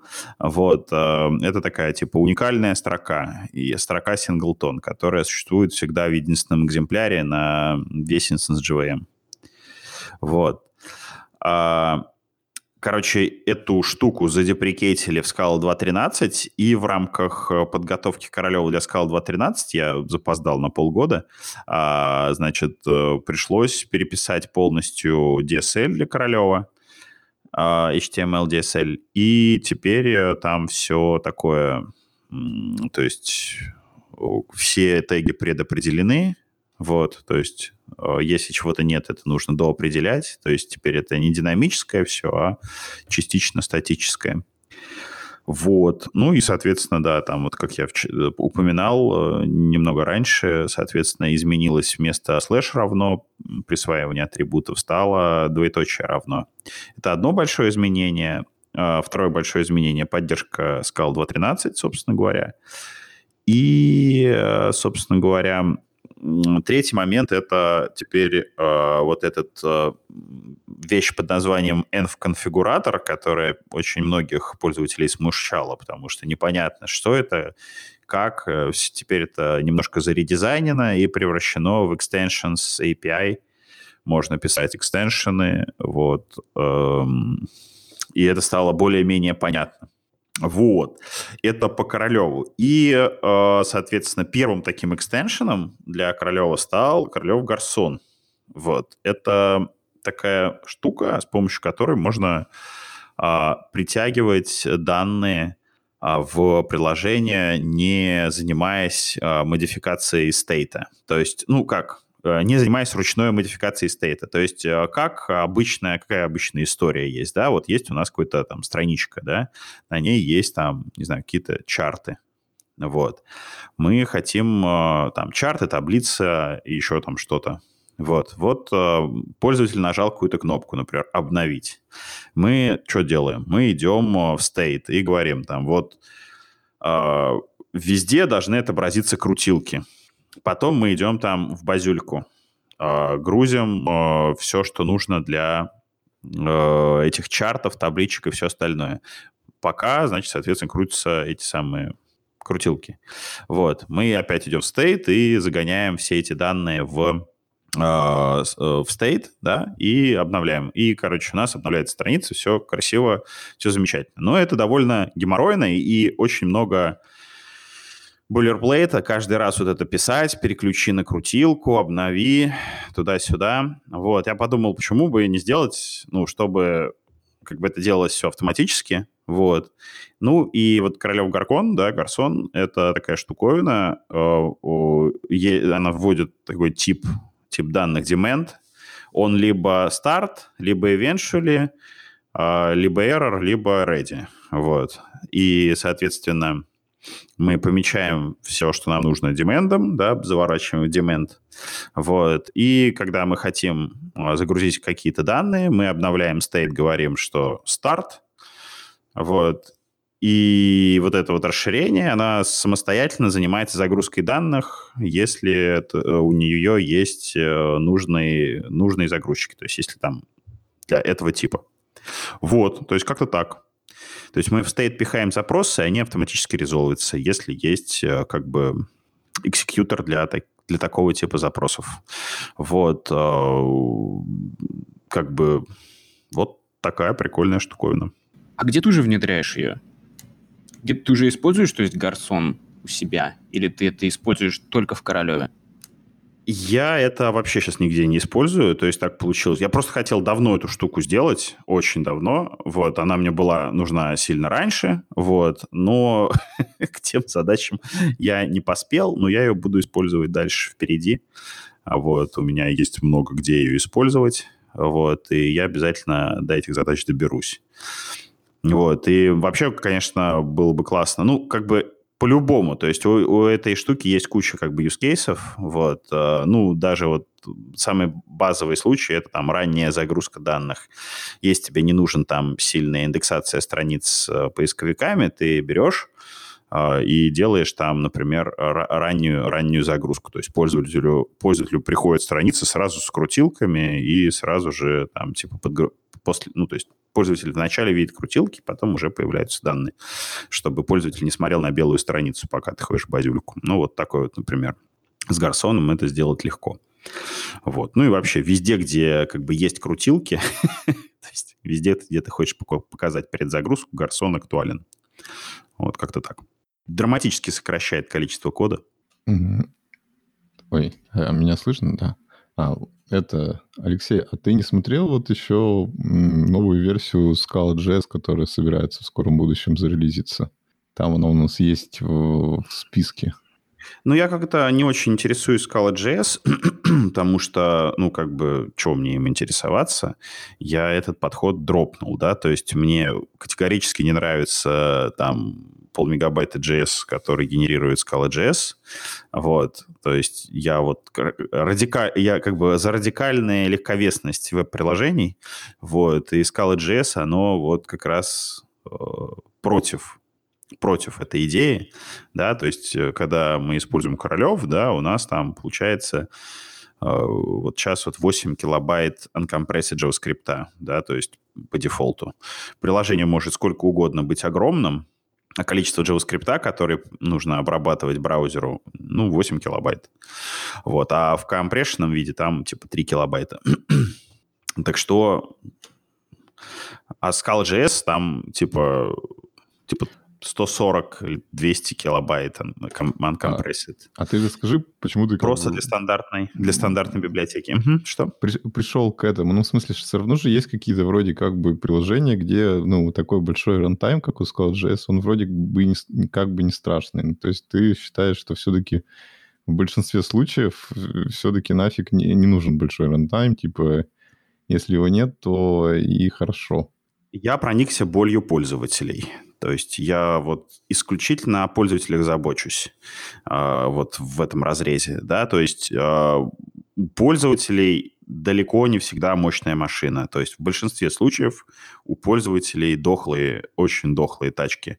Это либо какой-то устаревший, устаревший ноутбук, очень сильно устаревший, либо это планшет какой-то на андроиде, дохлый тоже абсолютно. И то есть у обычных пользователей, у рядовых нету там никаких там макбуков свежих, чтобы грузить вот эти вот все мегабайты JavaScript. У них все очень плохо работает, и все к этому очень сильно привыкли. Вот. Просто привыкли. Просто привыкли, что все дико тормозит, открывается по 15 секунд, и вот норма. А, ну, понятно. Ладно, тогда я кратенько прочитаю, что там в Scala.js, ну, э, там ну, вышел релиз-кандидат первой версии, а, и, соответственно, они пишут, что, значит, во-первых, этот релиз не совместим с предыдущими, а, э, там есть как бы, ну, бинарная несовместимость, и типа по исходному коду тоже пара фич там, которые что-то меняют э, кардинально. Дропается поддержка SBT 0.13, дропается поддержка скалы 2.11, э, за исключением скала 2.11.12. А, э, в общем, а, что еще там такого? А, по умолчанию Scala.js а, Э, как бы генерирует код в ECMAScript 2015. Теперь, видимо, раньше более старое все было. А, ну, я так понимаю, как бы каких-то кардинальных отличий там только по синтаксису есть. Вот. Вот примерно так. Ну, к сожалению, да. Больше мы про это не расскажем. Они, я так понимаю, давно к этому очень шли, да, то есть этот релиз планировался задолго до если мне не изменяет память. То есть уже этот 1.0 обещали давно, очень давно. Ну да, там еще были какие-то милистон релизы до этого, и даже с ними что-то уже несовместимо в этом. А, а я так я так понимаю, у гостя еще есть целый ряд тем. Может быть, мы хотя бы одну из них еще успеем обсудить. Например, вот про опыт Шинандо, наверное, всем интересно, потому что никто особо ее не юзал. Давай я сейчас еще вброшу то, что мы разобрались, в чем разница между private и private this, и добавим пример двух строчек кода в шоу-ноуты. Вот. Самое главное, что мы разобрались с тем, что имели в виду Databricks, когда писали, что это позволяет делать что-то трейдсейфово.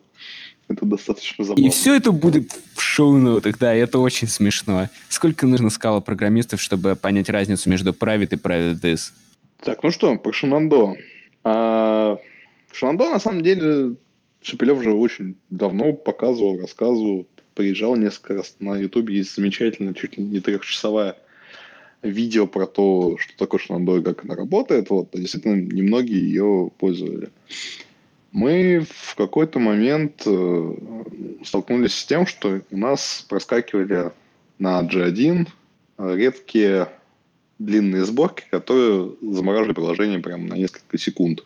То есть это происходило там раз в час, там, условно, раз в полтора часа, раз в два часа.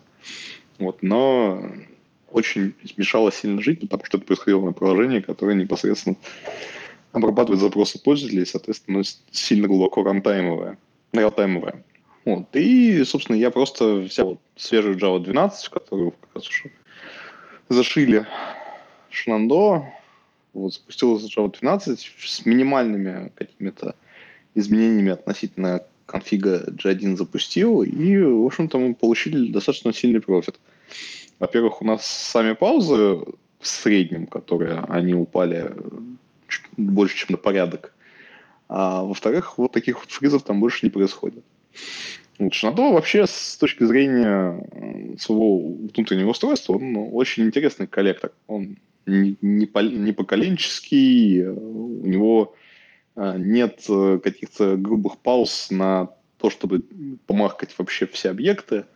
Вот, и он э, очень хорошо со своей задачей справляется. Подожди, и, а я быстренько хотел влезть. А у тебя э, там вот этой штуки какого размера хипы, чтобы понимать, что, что у вас профит принес Шинанда? Потому что я слышал, что это только для больших, для, для жир, жирных. Это неправда. Ну, то есть э, ну, для больших э, особенно, но в целом как бы профит можно получить на любом workload, если этот workload не сильно заточен на пропускную способность. Я сейчас чуть поточнее скажу, там, по-моему, у нас около 8 гигов хипа. Ну, собственно, по-моему, даже там меньше. А, ну вот сейчас... Правильно я понимаю, что э, достигает вот это вот э, отсутствие пауз общим про- по падением производительности, так? Там, вот уточнил, 5 гигов хипа у нас там. А сейчас есть еще Shenandoah версия 2.0. А, там чуть поменяли подход к тому, как э, собирать мусор в Shenandoah, который в Java 12, который, собственно, мы используем, за счет чего вообще достигается вот этот pauseleess. А, у каждого объекта в JVM существует некоторые хидры, то есть заголовочная часть, которая в себе содержит э, какую-то информацию о том, где располагаются данные. Там. Соответственно, каждая, каждая ссылка имеет вот такую, вот, такую некоторую загол, заголовочную часть. Вот. И, собственно, в Shenandoah э, в Java 12 там просто сделали так, что у каждого объекта два указателя на, на текущие живые данные. Ну, то есть один из них э, одновременно активен, и просто во время марк-паузы у всех у них перекидывается ссылка э, рабочая на другой часть. Это нужно для того, чтобы э, производить конкурентно с приложением эвакуацию объектов и потом перебросить ссылки обратно. Вот, то есть Основная магия в этом. А поскольку ссылок две, и вот эти режимы надо как-то переключать, соответственно, существуют read-барьеры и write-барьеры. И вот за счет них происходит некоторое падение производительности при записи и при чтении. Но зато значительное сокращение пауз э, с некоторыми оговорками. Ну, то есть, э, так же, как и практически любой garbage-коллектор, Шимандо сильно страдает, когда ему некуда эвакуировать объект. Ну, то есть, Шинандо, у Шинандо нет э, молодого и старого поколения, он не поколенческий коллектор в принципе, у него есть куча регионов. Вот, и когда в регионе собирается много мусора, нужно живые оставшиеся объекты, незначительное их количество, эвакуировать в какие-то другие регионы, а этот регион затереть полностью, выкинуть из него все. И вот когда, если вы используете этот, этот гараж коллектор в условиях, когда у вас э, занятость хипа больше условных там двух третей, порядка 60% обычно вот для G1 это тоже такой некоторый критический предел, после которого он начинает сильно хуже работать. Вот если у вас занятость хипа больше 60%, то у вас коллектору некуда эвакуировать объекты, и он начинает э, залипать э, в этих эвакуациях так долго, что в конце концов сталкивается с проблемами при локациях, и, соответственно, придет все приложение сразу. Вот, поэтому какой бы ни был у вас коллектор, старайтесь э, делать так, чтобы у вас э, хватало ему воздуха на выполнение работы. Тогда все будет хорошо. Слушай, а чисто вот так вот интересно, а вы пробовали параллель, параллельный ГЦ? Почему сразу Шинандоа? Ну, я, конечно, понимаю, что, видимо, одна из причин это просто поковыряться в нем, посмотреть, насколько он хорош. А, там, на самом деле, достаточно долгая эволюция была. То есть у нас э, Тюнинг гарбаж коллекторов – это, в общем-то, дисциплина определенной олимпиады. То есть, когда возникают у приложения какие-то проблемы, связанные с гарбаж коллектором, ну, там, например, памяти перестало хватать, да, и начинается тюнинг во все разные стороны. А, у нас был параллел, потом параллел заменился G1, вот сейчас э, следующий этап G1 меняем на Shenandoah. Вот. И ну, в целом, по, по тем результатам, которые мы видим, мы вполне довольны. То есть у нас latency, как правило, сильно более важен, чем throughput, потому что ну, мы не, не живем в, в, как бы в реалиях, в которых у нас сильно жалко железа. И нам проще вот эту разницу в throughput покрыть, э, добавив пару инстансов. А latency для нас это такая критическая штука. А, ну что, пойдем по новостям или еще что-то пообсуждаем? Задавайте ваши ответы. Ну, Алексей. Ты как-то рассказал, что мне прям это, что прям не продал этот Shenandoah. Что? А мне наоборот продалось. Да, ну, отличная штука. Э, и так Шепелев... Она работает. И его и Она работает отлично. Еще раз.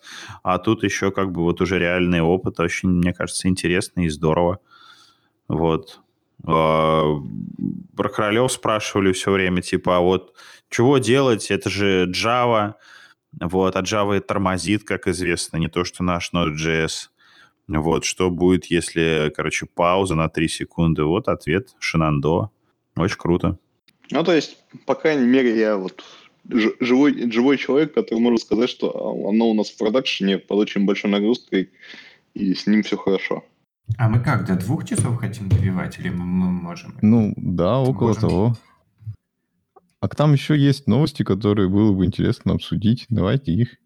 Давай, жги. Я смотрю, все, Я смотрю, все старательно обходят стороной Акку. Ну давай расскажи про Акку. Хочешь про релизаки рассказать? А я вот как, знаешь, даже не следил за Аккой последние, наверное, года два. С тех пор, как повыкидывал из разных частей у себя, с тех пор не следил. Я не мы... за Акку уже три года, наверное, или четыре. Четыре года. Мы хейтим Аку систематически в этом подкасте, поэтому это самое, да, обходим стороной новости. Вы знаете, Тем не менее, стабильная API для Akka Typed. А, ладно, ну ты расскажи. Так я вот просто читаю хайлайты. Представляете? Я могу сказать, я могу сказать про этот стабильный API для Akka Typed. Короче, он стабильный, но все равно в кишках все untyped, и как бы, чтобы перейти на полностью на typed, использовать а, typed систему, короче, просто так это не получится. Вот, вот так. То есть, если тебе нужно что-то там спавнить, э, как бы все это не до конца работает. То есть у меня не получилось э, полностью на Typed перевести проект. И проект а не... это когда было? Это, же это было давно. месяц назад.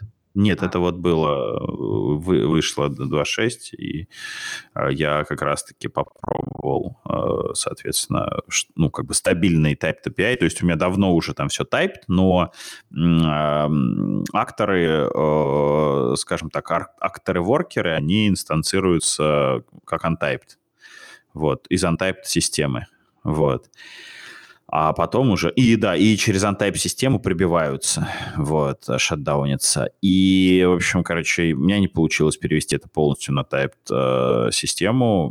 Чего-то, короче, все плохо. И все плохо не потому, что там Typed, Aka Typed плохо работает, а потому что есть Aka Streams Typed, которые работают с... Э, в общем, и они работают не до конца, и, короче, с ACA HTTP это вроде тоже не совсем совместимо. Ну, в общем, все как обычно у, у Lightband. Вот. То есть вроде как бы да, но нет.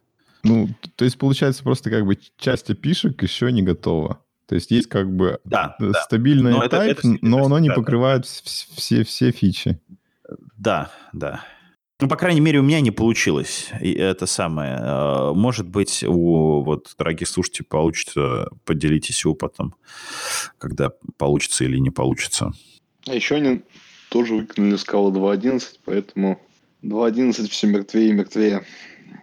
А, я в самом начале хотел добавить, когда мы начали говорить про Аку, что мне кажется, этот хейт дошел слишком далеко, потому что ко мне недавно подошел человек, который вообще джавист э, с такими вопросами, что а почему Аку э, этот, э, что, нельзя ее пользовать или э, нельзя пользовать Ака-стримы, почему ее... То есть он спросил, почему ее так хейтят? Ну, да, он, он типа думал, что это клевая штука, но он зашел в чат и почитал, и он просто в сомнениях. Хотя если э, раньше это у нас был типа... Э, как сказать? Мейнстрим это был? Ну, нет. Ну, серебряная пуля. Ака, Ака продавалась как серебряная пуля. Типа, смотрите, у всех говно и тормозит, а у нас, короче, акторы, мы живем тут такие в супер крутом мире, в котором все проблемы конкуренции и параллелизма решены. Супер-пупер моделью акторов и замечательной библиотекой Ака. Вот. Еще а то, спрей что... есть и сервер на Аке. И да, да, да, да. А, а то, что как бы оно как бы нахрен не уперлось э, типа в 99% случаев, как бы про это э, молчали. И все ломанулись использовать Аку, ну, как бы купившись на рекламу, и все поели говна. Э, то есть это, ну, и мне кажется, отсюда и хейт. Ну, мы, мы уже обсуждаем это, какой выпуск, я не знаю. Ну, справедливости ради, мода скала и вокруг скала меняется примерно раз полтора-два года. Вот, потому что мне кажется, что год назад еще все, безусловно, восхищались котами, а сейчас уже там, например, Кац эффект тоже становится модным хейтить. Я давно говорил, что Кац говно, вот. Ну, Они меня не слушали. это нормально. Кэтс-то нормально. Вот Ужасная библиотека. Вот и то, и другое. И то, и другое очень плохие библиотеки. Вот. Cats Effects вообще отвратительные, то есть там все плохо, как выяснилось. Я думал, что норм Cats Effects, то есть прям я даже возлагал некоторые надежды. Вот. А выяснилось, что как бы вообще у, у совершенно уродливый, ужасный дизайн, вот, и, а сама Cats, ну, это просто вот этот вот implicit hell, вот, ужасно тоже. Тут что-то не заимпортировал, ничего не работает, что не работает, непонятно, какой импорт добавлять, непонятно. В общем, ошибки, red код, в общем, плохо все, очень плохо. Короче говоря, здесь так заведено этим всем. Без Better, без better Implicit плагина Cats, мне кажется, вообще можно не брать. И нигде не написано, что идите, вот поставьте это самое Better Implicit, э, ой, Better for, Better for, вот этот, Better for, uh, Better Monadic for. Я об этом. Ну, а я бы про Cats Effect сказал бы то, что uh, я думал, что это какая-то абстракция от IO, ну, то есть какая-то generic вещь, а она оказалась просто набором узко, э, узких имплементаций рудиментарного теска. Да, и самое интересное, что, что они как бы пытаются казаться вот этой генерализованной, ну, абстракцией, что типа подключаешь... Да, эффект. то есть вот sync добавь сюда, вот F, тут, да. тут sync, а ты такой, а да. sync, что такое sync? Подождите, но дело-то в том, что нам, обычным людям, не надо вообще этого ничего знать. Это сделано для библиотека писателей. Не знаю, вот и для Почему? библиотека, и для библиотека писателей этим пользоваться невозможно, потому что, а, потому что, ну вот, например, хочешь ты ну, внутри э, своей библиотеки делать форк, да? Чтобы делать форк, у тебя должен быть контекст shift. А instance контекст shift взять неоткуда, потому что instance контекст shift должен, ну, как бы, ну, Короче, его можно взять только зная о том, какая библиотека. То есть нету, нету инстансов для контекст-шифта. Ну, буквально а вчера такой вопрос был про Дуби. Ну, то есть вот в Дуби есть у тебя э, Connection.io, и вот как, как для него таймер контекст-шифт строить. Ну, это же глупый вопрос был. Не надо для него строить ни таймера, ничего. Ну, ну да, потому что там человек как не так использовал. Но как бы это же все равно в итоге приводит к проблемам. Самое интересное, кстати, еще такой прикол. Короче, если ты хочешь тоже внутри библиотеки сделать ран, да, всего этого дела, и то тебе ты все равно в конечном счете все сконвертируешь, обернешь в cats.io data type, то есть ты не продолжишь работать с вот той вот, э, с тем f с дыркой, которая, про которую ты ничего знать не хочешь. Тебе все равно придется ее завернуть в IO, вот. И, короче, работать с AIO. Вот так. Вот так сделан Cats Effects. То есть ужасно. Ну вот эффекты, они... Ну это юзер-реализация. Вот, вот только так можно использовать они. И а дырки, вот все примитивы из Cats я бы использовал. У меня тогда тоже, по-моему, я затаскивал к себе кт-эффекты, и я с Катсол Кетом тогда говорил на эту тему, и я пришел к тому, что то есть я абстрагировался как только мог, где надо я вел свои алгебры, а IO и эффекты я уже использовал как реализацию, а не как способ для абстрагирования. Ну и все-таки немножко попробую восстановить немножко справедливость относительно Аки. А есть что-нибудь альтернативное в плане Аки кластера, Аки persistence, всяких сердитишек? Нет, зачем ты это спросил? Не спрашивай. Да нет, конечно, ничего. Все юзают так, потому что это единственное production-ready решение для всего. Ну да, кстати, то, что вот э, люди хейтят какую-то технологию, это совершенно не значит, что она неприменима. То есть есть места, где ее можно применить, возможно. Я сейчас допишу э, с, э, с Королев э, стендалон и, и откажусь от атаки. У меня будет своя реализация HTTP сервера, свои стримы. Вот, ну только своего IO не будет. А Но у тебя будет, будет Королев кластер? А? Что? Сейчас Королев от HTTP зависит. Ну, как бы, чтобы Зачем его использовать, нужно... HTTP? А, ну, потому что мир слишком а, как бы нестабильный, все в нем очень часто меняется. Только АКА на месте остается. Вот. Но АКА внутри на фьючерах. Вот. А мне хочется, чтобы люди могли использовать ZIO, там всякие таски мониксовские, и как бы не иметь э, конвертацию во фьючер внутри, в кишках Королева. А, то есть это неприятно, некрасиво и плохо работает. Вот, а, то есть... Почему не Финч? А, ну, Финч — это что-то твиттеровское, по-моему. Я думал про HTTP 4S, Вот. Но у меня очень плохой опыт э, с http4s, потому что изначально Королев был сделан на Blaze. То есть, ну, как бы первая реализация как бы Королев сервера, она была, а, зависела от Blaze, а Blaze — это бэкенд э, дефолтный для http4s, и у меня очень плохой опыт взаимодействия с Blaze, то есть в какой-то момент они просто э, выпилили веб-сокеты и как бы отказывались, короче, фиксить баги, связанные с веб-сокетами в той версии, которую использовал я. На новую версию я переключиться не мог, потому что не было веб-сокетов, а в той версии баги уже не фиксились. И поэтому мне пришлось скопипастить половину реализации Блейза к себе, вот, и фиксить баги самостоятельно в своей, как бы, в своем недоблейзе. То есть, и я с этим долго жил, потом я плюнул, перешел на HTTP, вот, выкинул Blaze, и сейчас я думаю, что вот так HTTP для, там, как бы, ну, как бы, если хочется, если есть, ну, вот, э, type level stack, да, то, типа, разумно использовать, продолжать использовать AKHTTP.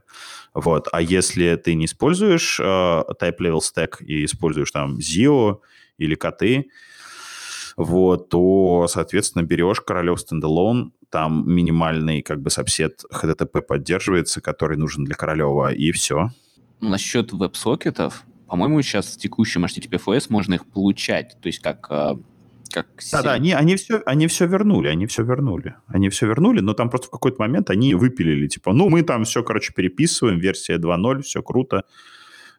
Вот. И выпилили, и как бы отказались фиксить э, баги в той реализации, которая была. Очень плохо. А что используют для клиентских сокетов? Например, я хочу от, отправлять. Аку.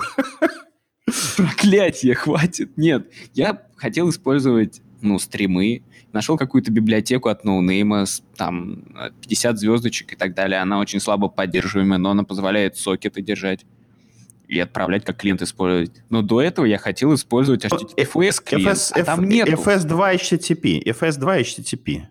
Э, вот ну, там да, WebSocket, ты... WebSocket эти самые. Ну, э, вроде они как бы заматерели в последнее время. Но я рассказывал, по-моему, в чатиках где-то, что я к ним ходил, даже контрибьютил какой-то момент. Это было года два назад, и тогда все было довольно сыро.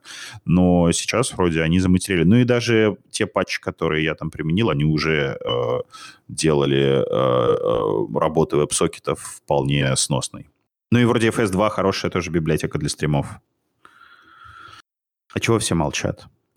Видимо, все думают, куда дальше двигаться. Что хейтить дальше? А, давайте пока Zio добавим... конфиг, например. Э, не, не, подождите. Там надо добавить, раз мы Аку обсудили, там есть э, набор статей, которые типа э, делает обзоры новых фич и как типа Аку тайпит использовать, там штук 5 статей. В общем, вот надо тоже залинковать будет в шоу-ноты. Так, а что вы хотели сказать-то про Зиу там что-то? Да. Хотели да, похейтить да. что-то. Давайте что-нибудь про Зио, да. Действительно. Ну, вот эту Zio Game я даже перед выпуском успел запустить и посмотрел. Там такая, типа, демка, где ландшафт, домик, можно ходить и стрелять в каких-то монстриков. Типа, если кому вдруг интересно, э, есть такое. А если вы что-то про Zio не хотите, а, там на самом деле есть интересная штука. Сейчас вот кину. А, она может у нас потеряться, если, конечно, мы про нее не скажем. Чем... Я, я хочу про Зиу, я просто не ту кнопку нажимал и молчал. Я говорил в микрофон и молчал. Слушай, а правильно я понял, что, короче, в браузере эта игра не работает, надо запускать ее через SBT? Да, не, это именно такая десктопная OpenGL игра, там какой-то Java-движок используется. В общем, типа, если вот охота на OpenGL программировать э, на Zio, то вот это хороший пример, как это делать. А то есть, а, а, а, а что там Zio? Что там Zio? А, ну, там, понимаю, там обернуты а, OpenGL вызовы в Zio? Нет, там, там даже какой-то движок обернут. То есть не то, что прямо OpenGL вызовы, а есть какой-то движок такой, который базовая оберка над OpenGL, и там уже можно дергать оберкой это все. Да, я вот сейчас усмотрю, там всякие шейдеры, интерпретеры есть. А работа с буферами обернута все через Zio. Ну и такие всякие примеры, как, видимо, с примитивами работать через Zio. Ну это вообще-то очень крутой пример. Ну да, там видно, что это не Hello World, а как бы дофига всего уже сделано. Че, Жень, ты а, как да. с Unity будешь слезать на ZIL? Да, не, да нет, конечно. нет, конечно. С Unity слезть очень сложно. А, в общем, это... Вот я еще хотел бросить. Там э, такая незаметная штука есть, называется Avast э, Scala Server Toolkit. Это какая-то компания, которая, не знаю, то ли антивирус делает, то ли еще что-то. И они выложили как бы свой такой стек скальный, на котором они делают свои сервера. И, в общем, там, если зайти где-то в Redmi, почитать, а, у них а, написано, что типа их команда прошла весь путь типа от Java скалы до такой типа нематичной скалы, и теперь FP. И вот они собрали такой как бы стек для программирования в FP стиле и все вместе склеили. Ну, я так понимаю, это что-то типа будзуки получилось. И там как бы, ну, есть э, решение, как типа модулизировать э, сервисы, не использовать DI, типа а всякие штуки, как удобно с HTTP4S работать, э, там с конфигами, с Cassandra, с SSL, с Dubi, а, как, ну, метрики какие-то тоже делать. В общем, такой как бы шаблончик, на основе которого можно собирать а, себе какие-то сервера. Вот. Ну, и там как бы э, документации сайта никакого нету, есть только э, вики, в которой это все описано. Ну, тем не менее, документация все еще лучше, чем в 90% подобных вещей, которые лежат на гитхабе. Ну да, по крайней мере, какая-то ну, документация есть, и можно вполне разобраться по ней. Ну, это достаточно интересно, что уже многие тащат себе EZIO, HTTP в качестве в продакшн, в качестве каких-то решений готовых, которые используются, хотя им кажется, что они еще не заматерели и, казалось бы, не готовы. Но вот мы, мы тоже периодически ставим на собой такие эксперименты и тащим в продакшн что-то, что нам кажется удобным. Вот, и если оно действительно оказывается удобным, то оно там остается. В частности, у нас есть какие-то кусочки на Zio уже, есть что-то на Мониксе. Ну, в этой штуке, по-моему, больше я посмотрел, что там внутри, в сердцах это какие-то, ну, такие небольшие интеграции с библиотеками и для их внутренней кухни, как им удобнее пользоваться, или, как я понимаю, там, э, а, а, готовый трейд, там, типа для, сервер, для запуска какого-то сервера на Zio, и который там тебе лог выведет, и всякие какие-то дополнительные конфиг-ридеры для э, баз данных и флайвея. А, вот, я к тому, что, возможно, это не слишком полезно для пользователей, но здесь больше интерес, что чуваки из Avast юзают скалу. Что вообще большой сюрприз, что чуваки из Avast, которые делают антивирус для винды, зачем-то делают, используют скалу. Не, ну, ну очевидно, что у них есть сервер, который за всеми следит. За всеми следит. Я пойду заклею вебку. Ну, конечно, да, очень интересный репозиторий, очень, очень. Я вот только достоин одного не понимаю. Того, что... да, чего достоин? Достоин того, чтобы попасть в шоу-ноутсы. Да, вот, что я хотел добавить, я вот не понимаю, почему они все же используют pure конфиг, а не zio конфиг, да, ведь у нас же есть информация про zio, Потому что Я пытался вы... плавно подвести. Потому что он вышел, вот когда была ScalaConf за пару дней до этого. Я, кстати, честно говоря, посмотрел и как бы, ну, не увидел прямо такого вау, что надо использовать. Я понял просто, ну, да, неплохой вроде вариант для конфигов. А вот почему, типа, надо на него переходить с того же pure конфига, непонятно. Ну, как мне кажется, здесь единственное клево, что он не завязан на TypeSafe config. И это значит, что теоретически это можно использовать под Scala Native. Кто-нибудь следит за Scala Native? Uh, у них уже можно там собираться под виндой, там вот uh, заимплеменчены ли NIO uh, два сокеты, сервер-сокет, например. Это было бы очень интересно, если бы, например, они заимплементили NEO 2 сервер э, асинхронно с э, сервер Socket Channel, вот. Мне было бы очень круто, если бы они заимплементили такую штуку. Я Сами не готов. Базовый я смотрел, я смотрел, нет. Я смотрел, нет. Вроде нет. А я смотрел, что-то как-то они медленно стали развиваться очень. Но это потому что нету, понимаете, экосистемы. Вот SEO нету. А сейчас, сейчас все просто в доте, все силы в доте, поэтому и медленно развиваются. Но доте же это же просто, по большому счету, полигон. Ну, то есть, зачем всем уходить в доте, не очень понятно. А, я так понимаю, что они хотят немножко под, поднажать сейчас. У них там сейчас же. Есть... Да, я так понимаю, что они хотят сгруппироваться и уже дожать ее, и чтобы какой-то какой-то стейбл и ну, достаточно стабильную версию с код-фризом сделать или API-фризом относительным. Насколько я понимаю всю эту философию с Dota, это же будет не конец ее жизни. Dota потом станет полигоном для следующих версий. И если было бы во что топить, то надо было дождаться действительно вот этого какого-то фичи-фриза и уже топить в, в то, что будет в этом фичи-фризе. Они сейчас топят, чтобы сделать фриз. вот, вот такая штука.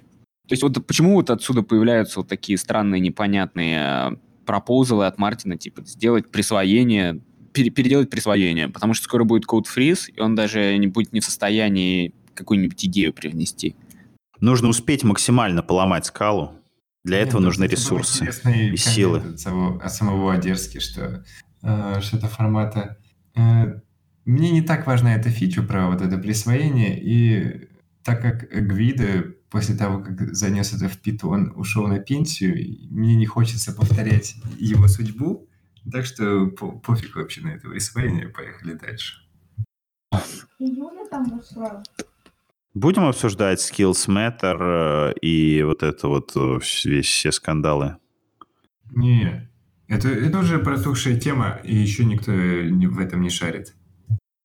Эм, э, я предлагаю еще вот напоследок обсудить э, маленькую тему, которая называется э, Scala Thank You. Э, это, в общем, такая инициатива в Твиттере, э, где предлагается всем э, с помощью хэштега отблагодарить э, разных создателей Scala инфраструктуры и вообще все, что там Scala нравится сказать.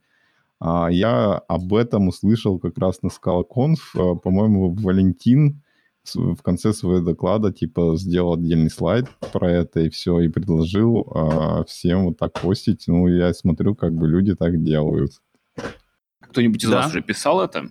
Я еще не писал, но я собираюсь. Я просто не залогинен на десктопе в Твиттере, а мне лень на телефоне набирать. Вот. И я постоянно допускаю ошибки, когда на телефоне набираю.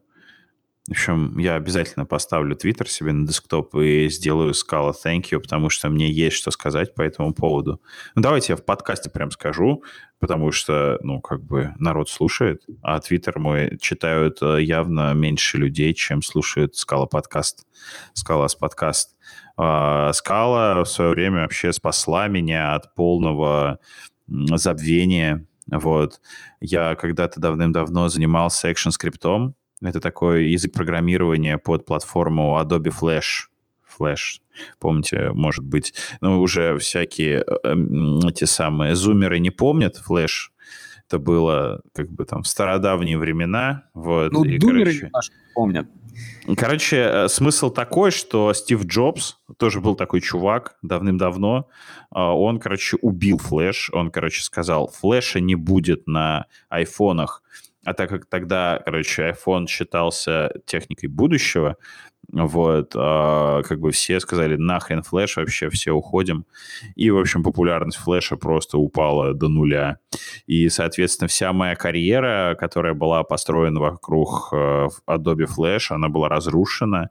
Вот, я попытался уйти в бизнес, вот, но у меня ничего не вышло. И, короче, в, нач... в конце 2014 года я был вообще подавлен, а, раздавлен вообще. И, эм, короче, все, что у меня оставалось, это а, скала, короче, в которую я как бы хотел там все время затащить куда-нибудь с, наверное, года 2010 или 2009.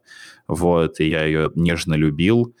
И, в общем, э, я начал топить за скалу, и, короче, все получилось. Вот, спасибо, скала, что ты меня спасла от, э, как бы, печальной участи.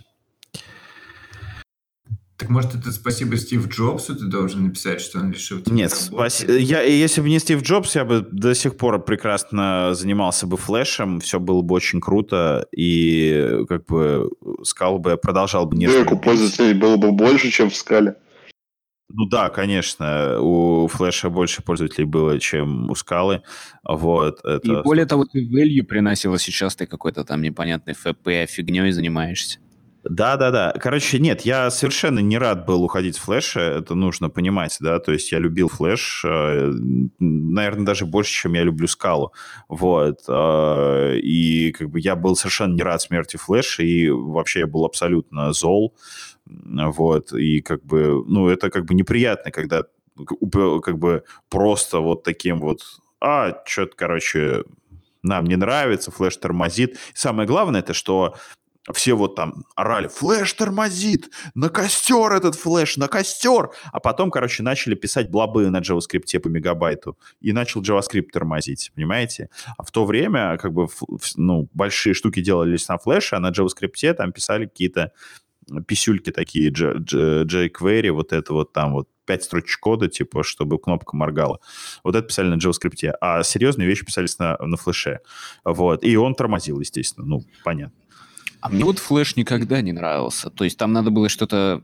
Ну, то есть заходишь на сайт, у тебя версия флеша не та, что делать. Надо скачать другой версии.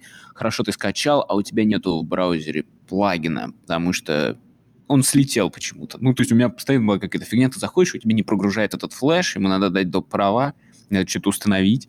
Вот это я помню как страшные сон, и я так, ах, тут флеш, надо закрыть страничку. Но хуже же было другое. Ну, то есть, на самом деле, у флеша самая большая проблема то, что он дичайше небезопасный. Ну, то есть, э, он хочет слишком много прав э, получать непосредственно из браузера, вот, поэтому дырок флеша критических было немерено, значительно больше, чем в Zero для Java. Было там их три с половиной дырки критических, и их закрывали довольно быстро. Вот. вот реально. Там были действительно серьезные дыры э, году так это в 2000, там, не знаю, пятом, вот, ну, типа, да. Ну, это ну, слишком старое, я даже не помню того времени. Да, ну там, там, были, там были баги, ну там были дырки из серии, можно было в винде как бы с рутовыми правами э, выполнить CMD там что угодно, то есть ну, просто можно было все что угодно выполнить, и это не каким-то там хитрым хаком через переполнение, а можно было просто вот такой API был, с помощью него можно было вызвать там CMD, э, вот. И это вот один баг лютый. Второй баг лютый, это можно было э, нажимать, э, короче, ну, программно нажать кнопку, с помощью которой там чего-то происходило, да, то есть ты мог программно симулировать действия пользователей, вот, то есть он клик, например, вот. Так, и Леша, это, же, это же есть основная это... причина смерти. Это есть вот, основная причина я... смерти его. Нет, это не, нет, дело, дело в том, что в браузере тоже точно так же было в то время. Вот. В браузере в то время точно так же можно было сделать, но хейтили флеш, потому что все серьезно писалось на флеше, а на JavaScript не писалось ничего. Вот. То есть э, там было много всего. Flash тормозит, при том, что JavaScript виртуальные машины в то время работали там в 5-10 раз медленнее, чем э, ActionScript виртуальная машина. Вот, но как бы нет. И, ну, то есть это было совершенно несправедливо. То есть как бы абсолютно несправедливо. Просто такой вот фон был. Фон, вот всем нравилось хейтить Flash, а хейтили его, ну, совершенно как бы ни за что.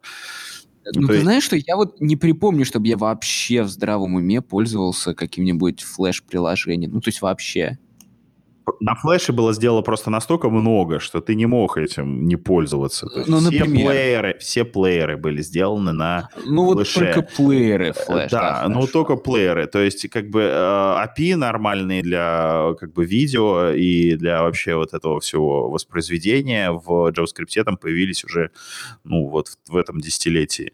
А, а тогда, ну то есть э, плееры очень долго держали. Более того, там всякие, всякие аплоудеры, э, картин, то есть... Вот это точно нет. Был, Где был, короче, я флеше, точно помню. На флеше было очень много всего сделано. Нет, не сегодня. Нет, нет, там было очень много сделано, там были места, где, э, э, ну, просто ты не знал, что ты используешь флеш, то есть там... Знал, флеш... я специально его удалял. Ну, видимо, ты просто был хейтером флеша, вот и все. Да, а... я хейтер. Ну да, ну, то есть просто ты был хейтером с самого начала, ты не хотел его использовать, поэтому не использовал. Не потому, что он объективно был плох, вот, а потому что ты не хотел его использовать, вот и все. Вот так. Я хейтер. Ну, давайте на этой замечательной ноте дадим последнее слово э, Андрею. Пусть он расскажет э, что-нибудь хорошее, пожелает всем приветов и тому подобное. Но я, я у Леши возьму просто эстафету по, Scala Thank you. И, собственно, благодарю всех сегодняшних участников и слушателей. Вот, спасибо, Женя, что меня позвал. Спасибо, Гриша, что присоединился к нам из далеких краев, позадавал интересных вопросов. Вот, спасибо, Вадим, во-первых, за конференцию ScalaConf, где ты был председателем правного комитета и набрал классных доков, без которых было прямо очень-очень приятно слушать. Это был прям мировой уровень. Вот. Спасибо, Леша, за Королев. И, собственно, спасибо всем, кто нас сегодня слушал. Если что, пишите, задавайте ваши вопросы после. Собственно, как после... На самом деле, я был несколько удивлен. Мне после презентации люди из Понова, которых обычно кажется, что вот сейчас вот накинутся все и съедят, а мне писали и благодарили за доклад, кто успел посмотреть записи. Это было очень приятно, и я надеюсь, что общем, все, все классные, и все будут рады друг друга слышать и впредь. Вот, спасибо. Спасибо тебе, что заглянул к нам в подкаст. Да, было очень интересно, и не каждый раз можно услышать про какие-то всякие инсайты про принесение value на скале. Да, еще ты просто идеально закончил. Просто драматично раздав всем спасибо, что, не знаю, пора заканчивать выпуск. В общем, да, давайте тогда закругляться. Подписывайтесь на, на нас в Твиттере, ставьте лойсы, донатьте донаты на Патроне. Э, и мы растратим ваши донаты на что-нибудь еще, типа стикеров и футболок. И все, на этом все. Пока всем. Ой, и с вами были голоса Григорий Помачин. А, подожди, подожди, я без в мьюте И был Женя. Да, я говорил, что на Scala Conf были стикеры и были футболки от Скалолаза, так что э, какая-то польза есть от всего этого. А, ну и присоединяйтесь к нашему Дискорду. Всем пока. И пока-пока-пока, да. С Да, вами был пока. Фомкин из Орла.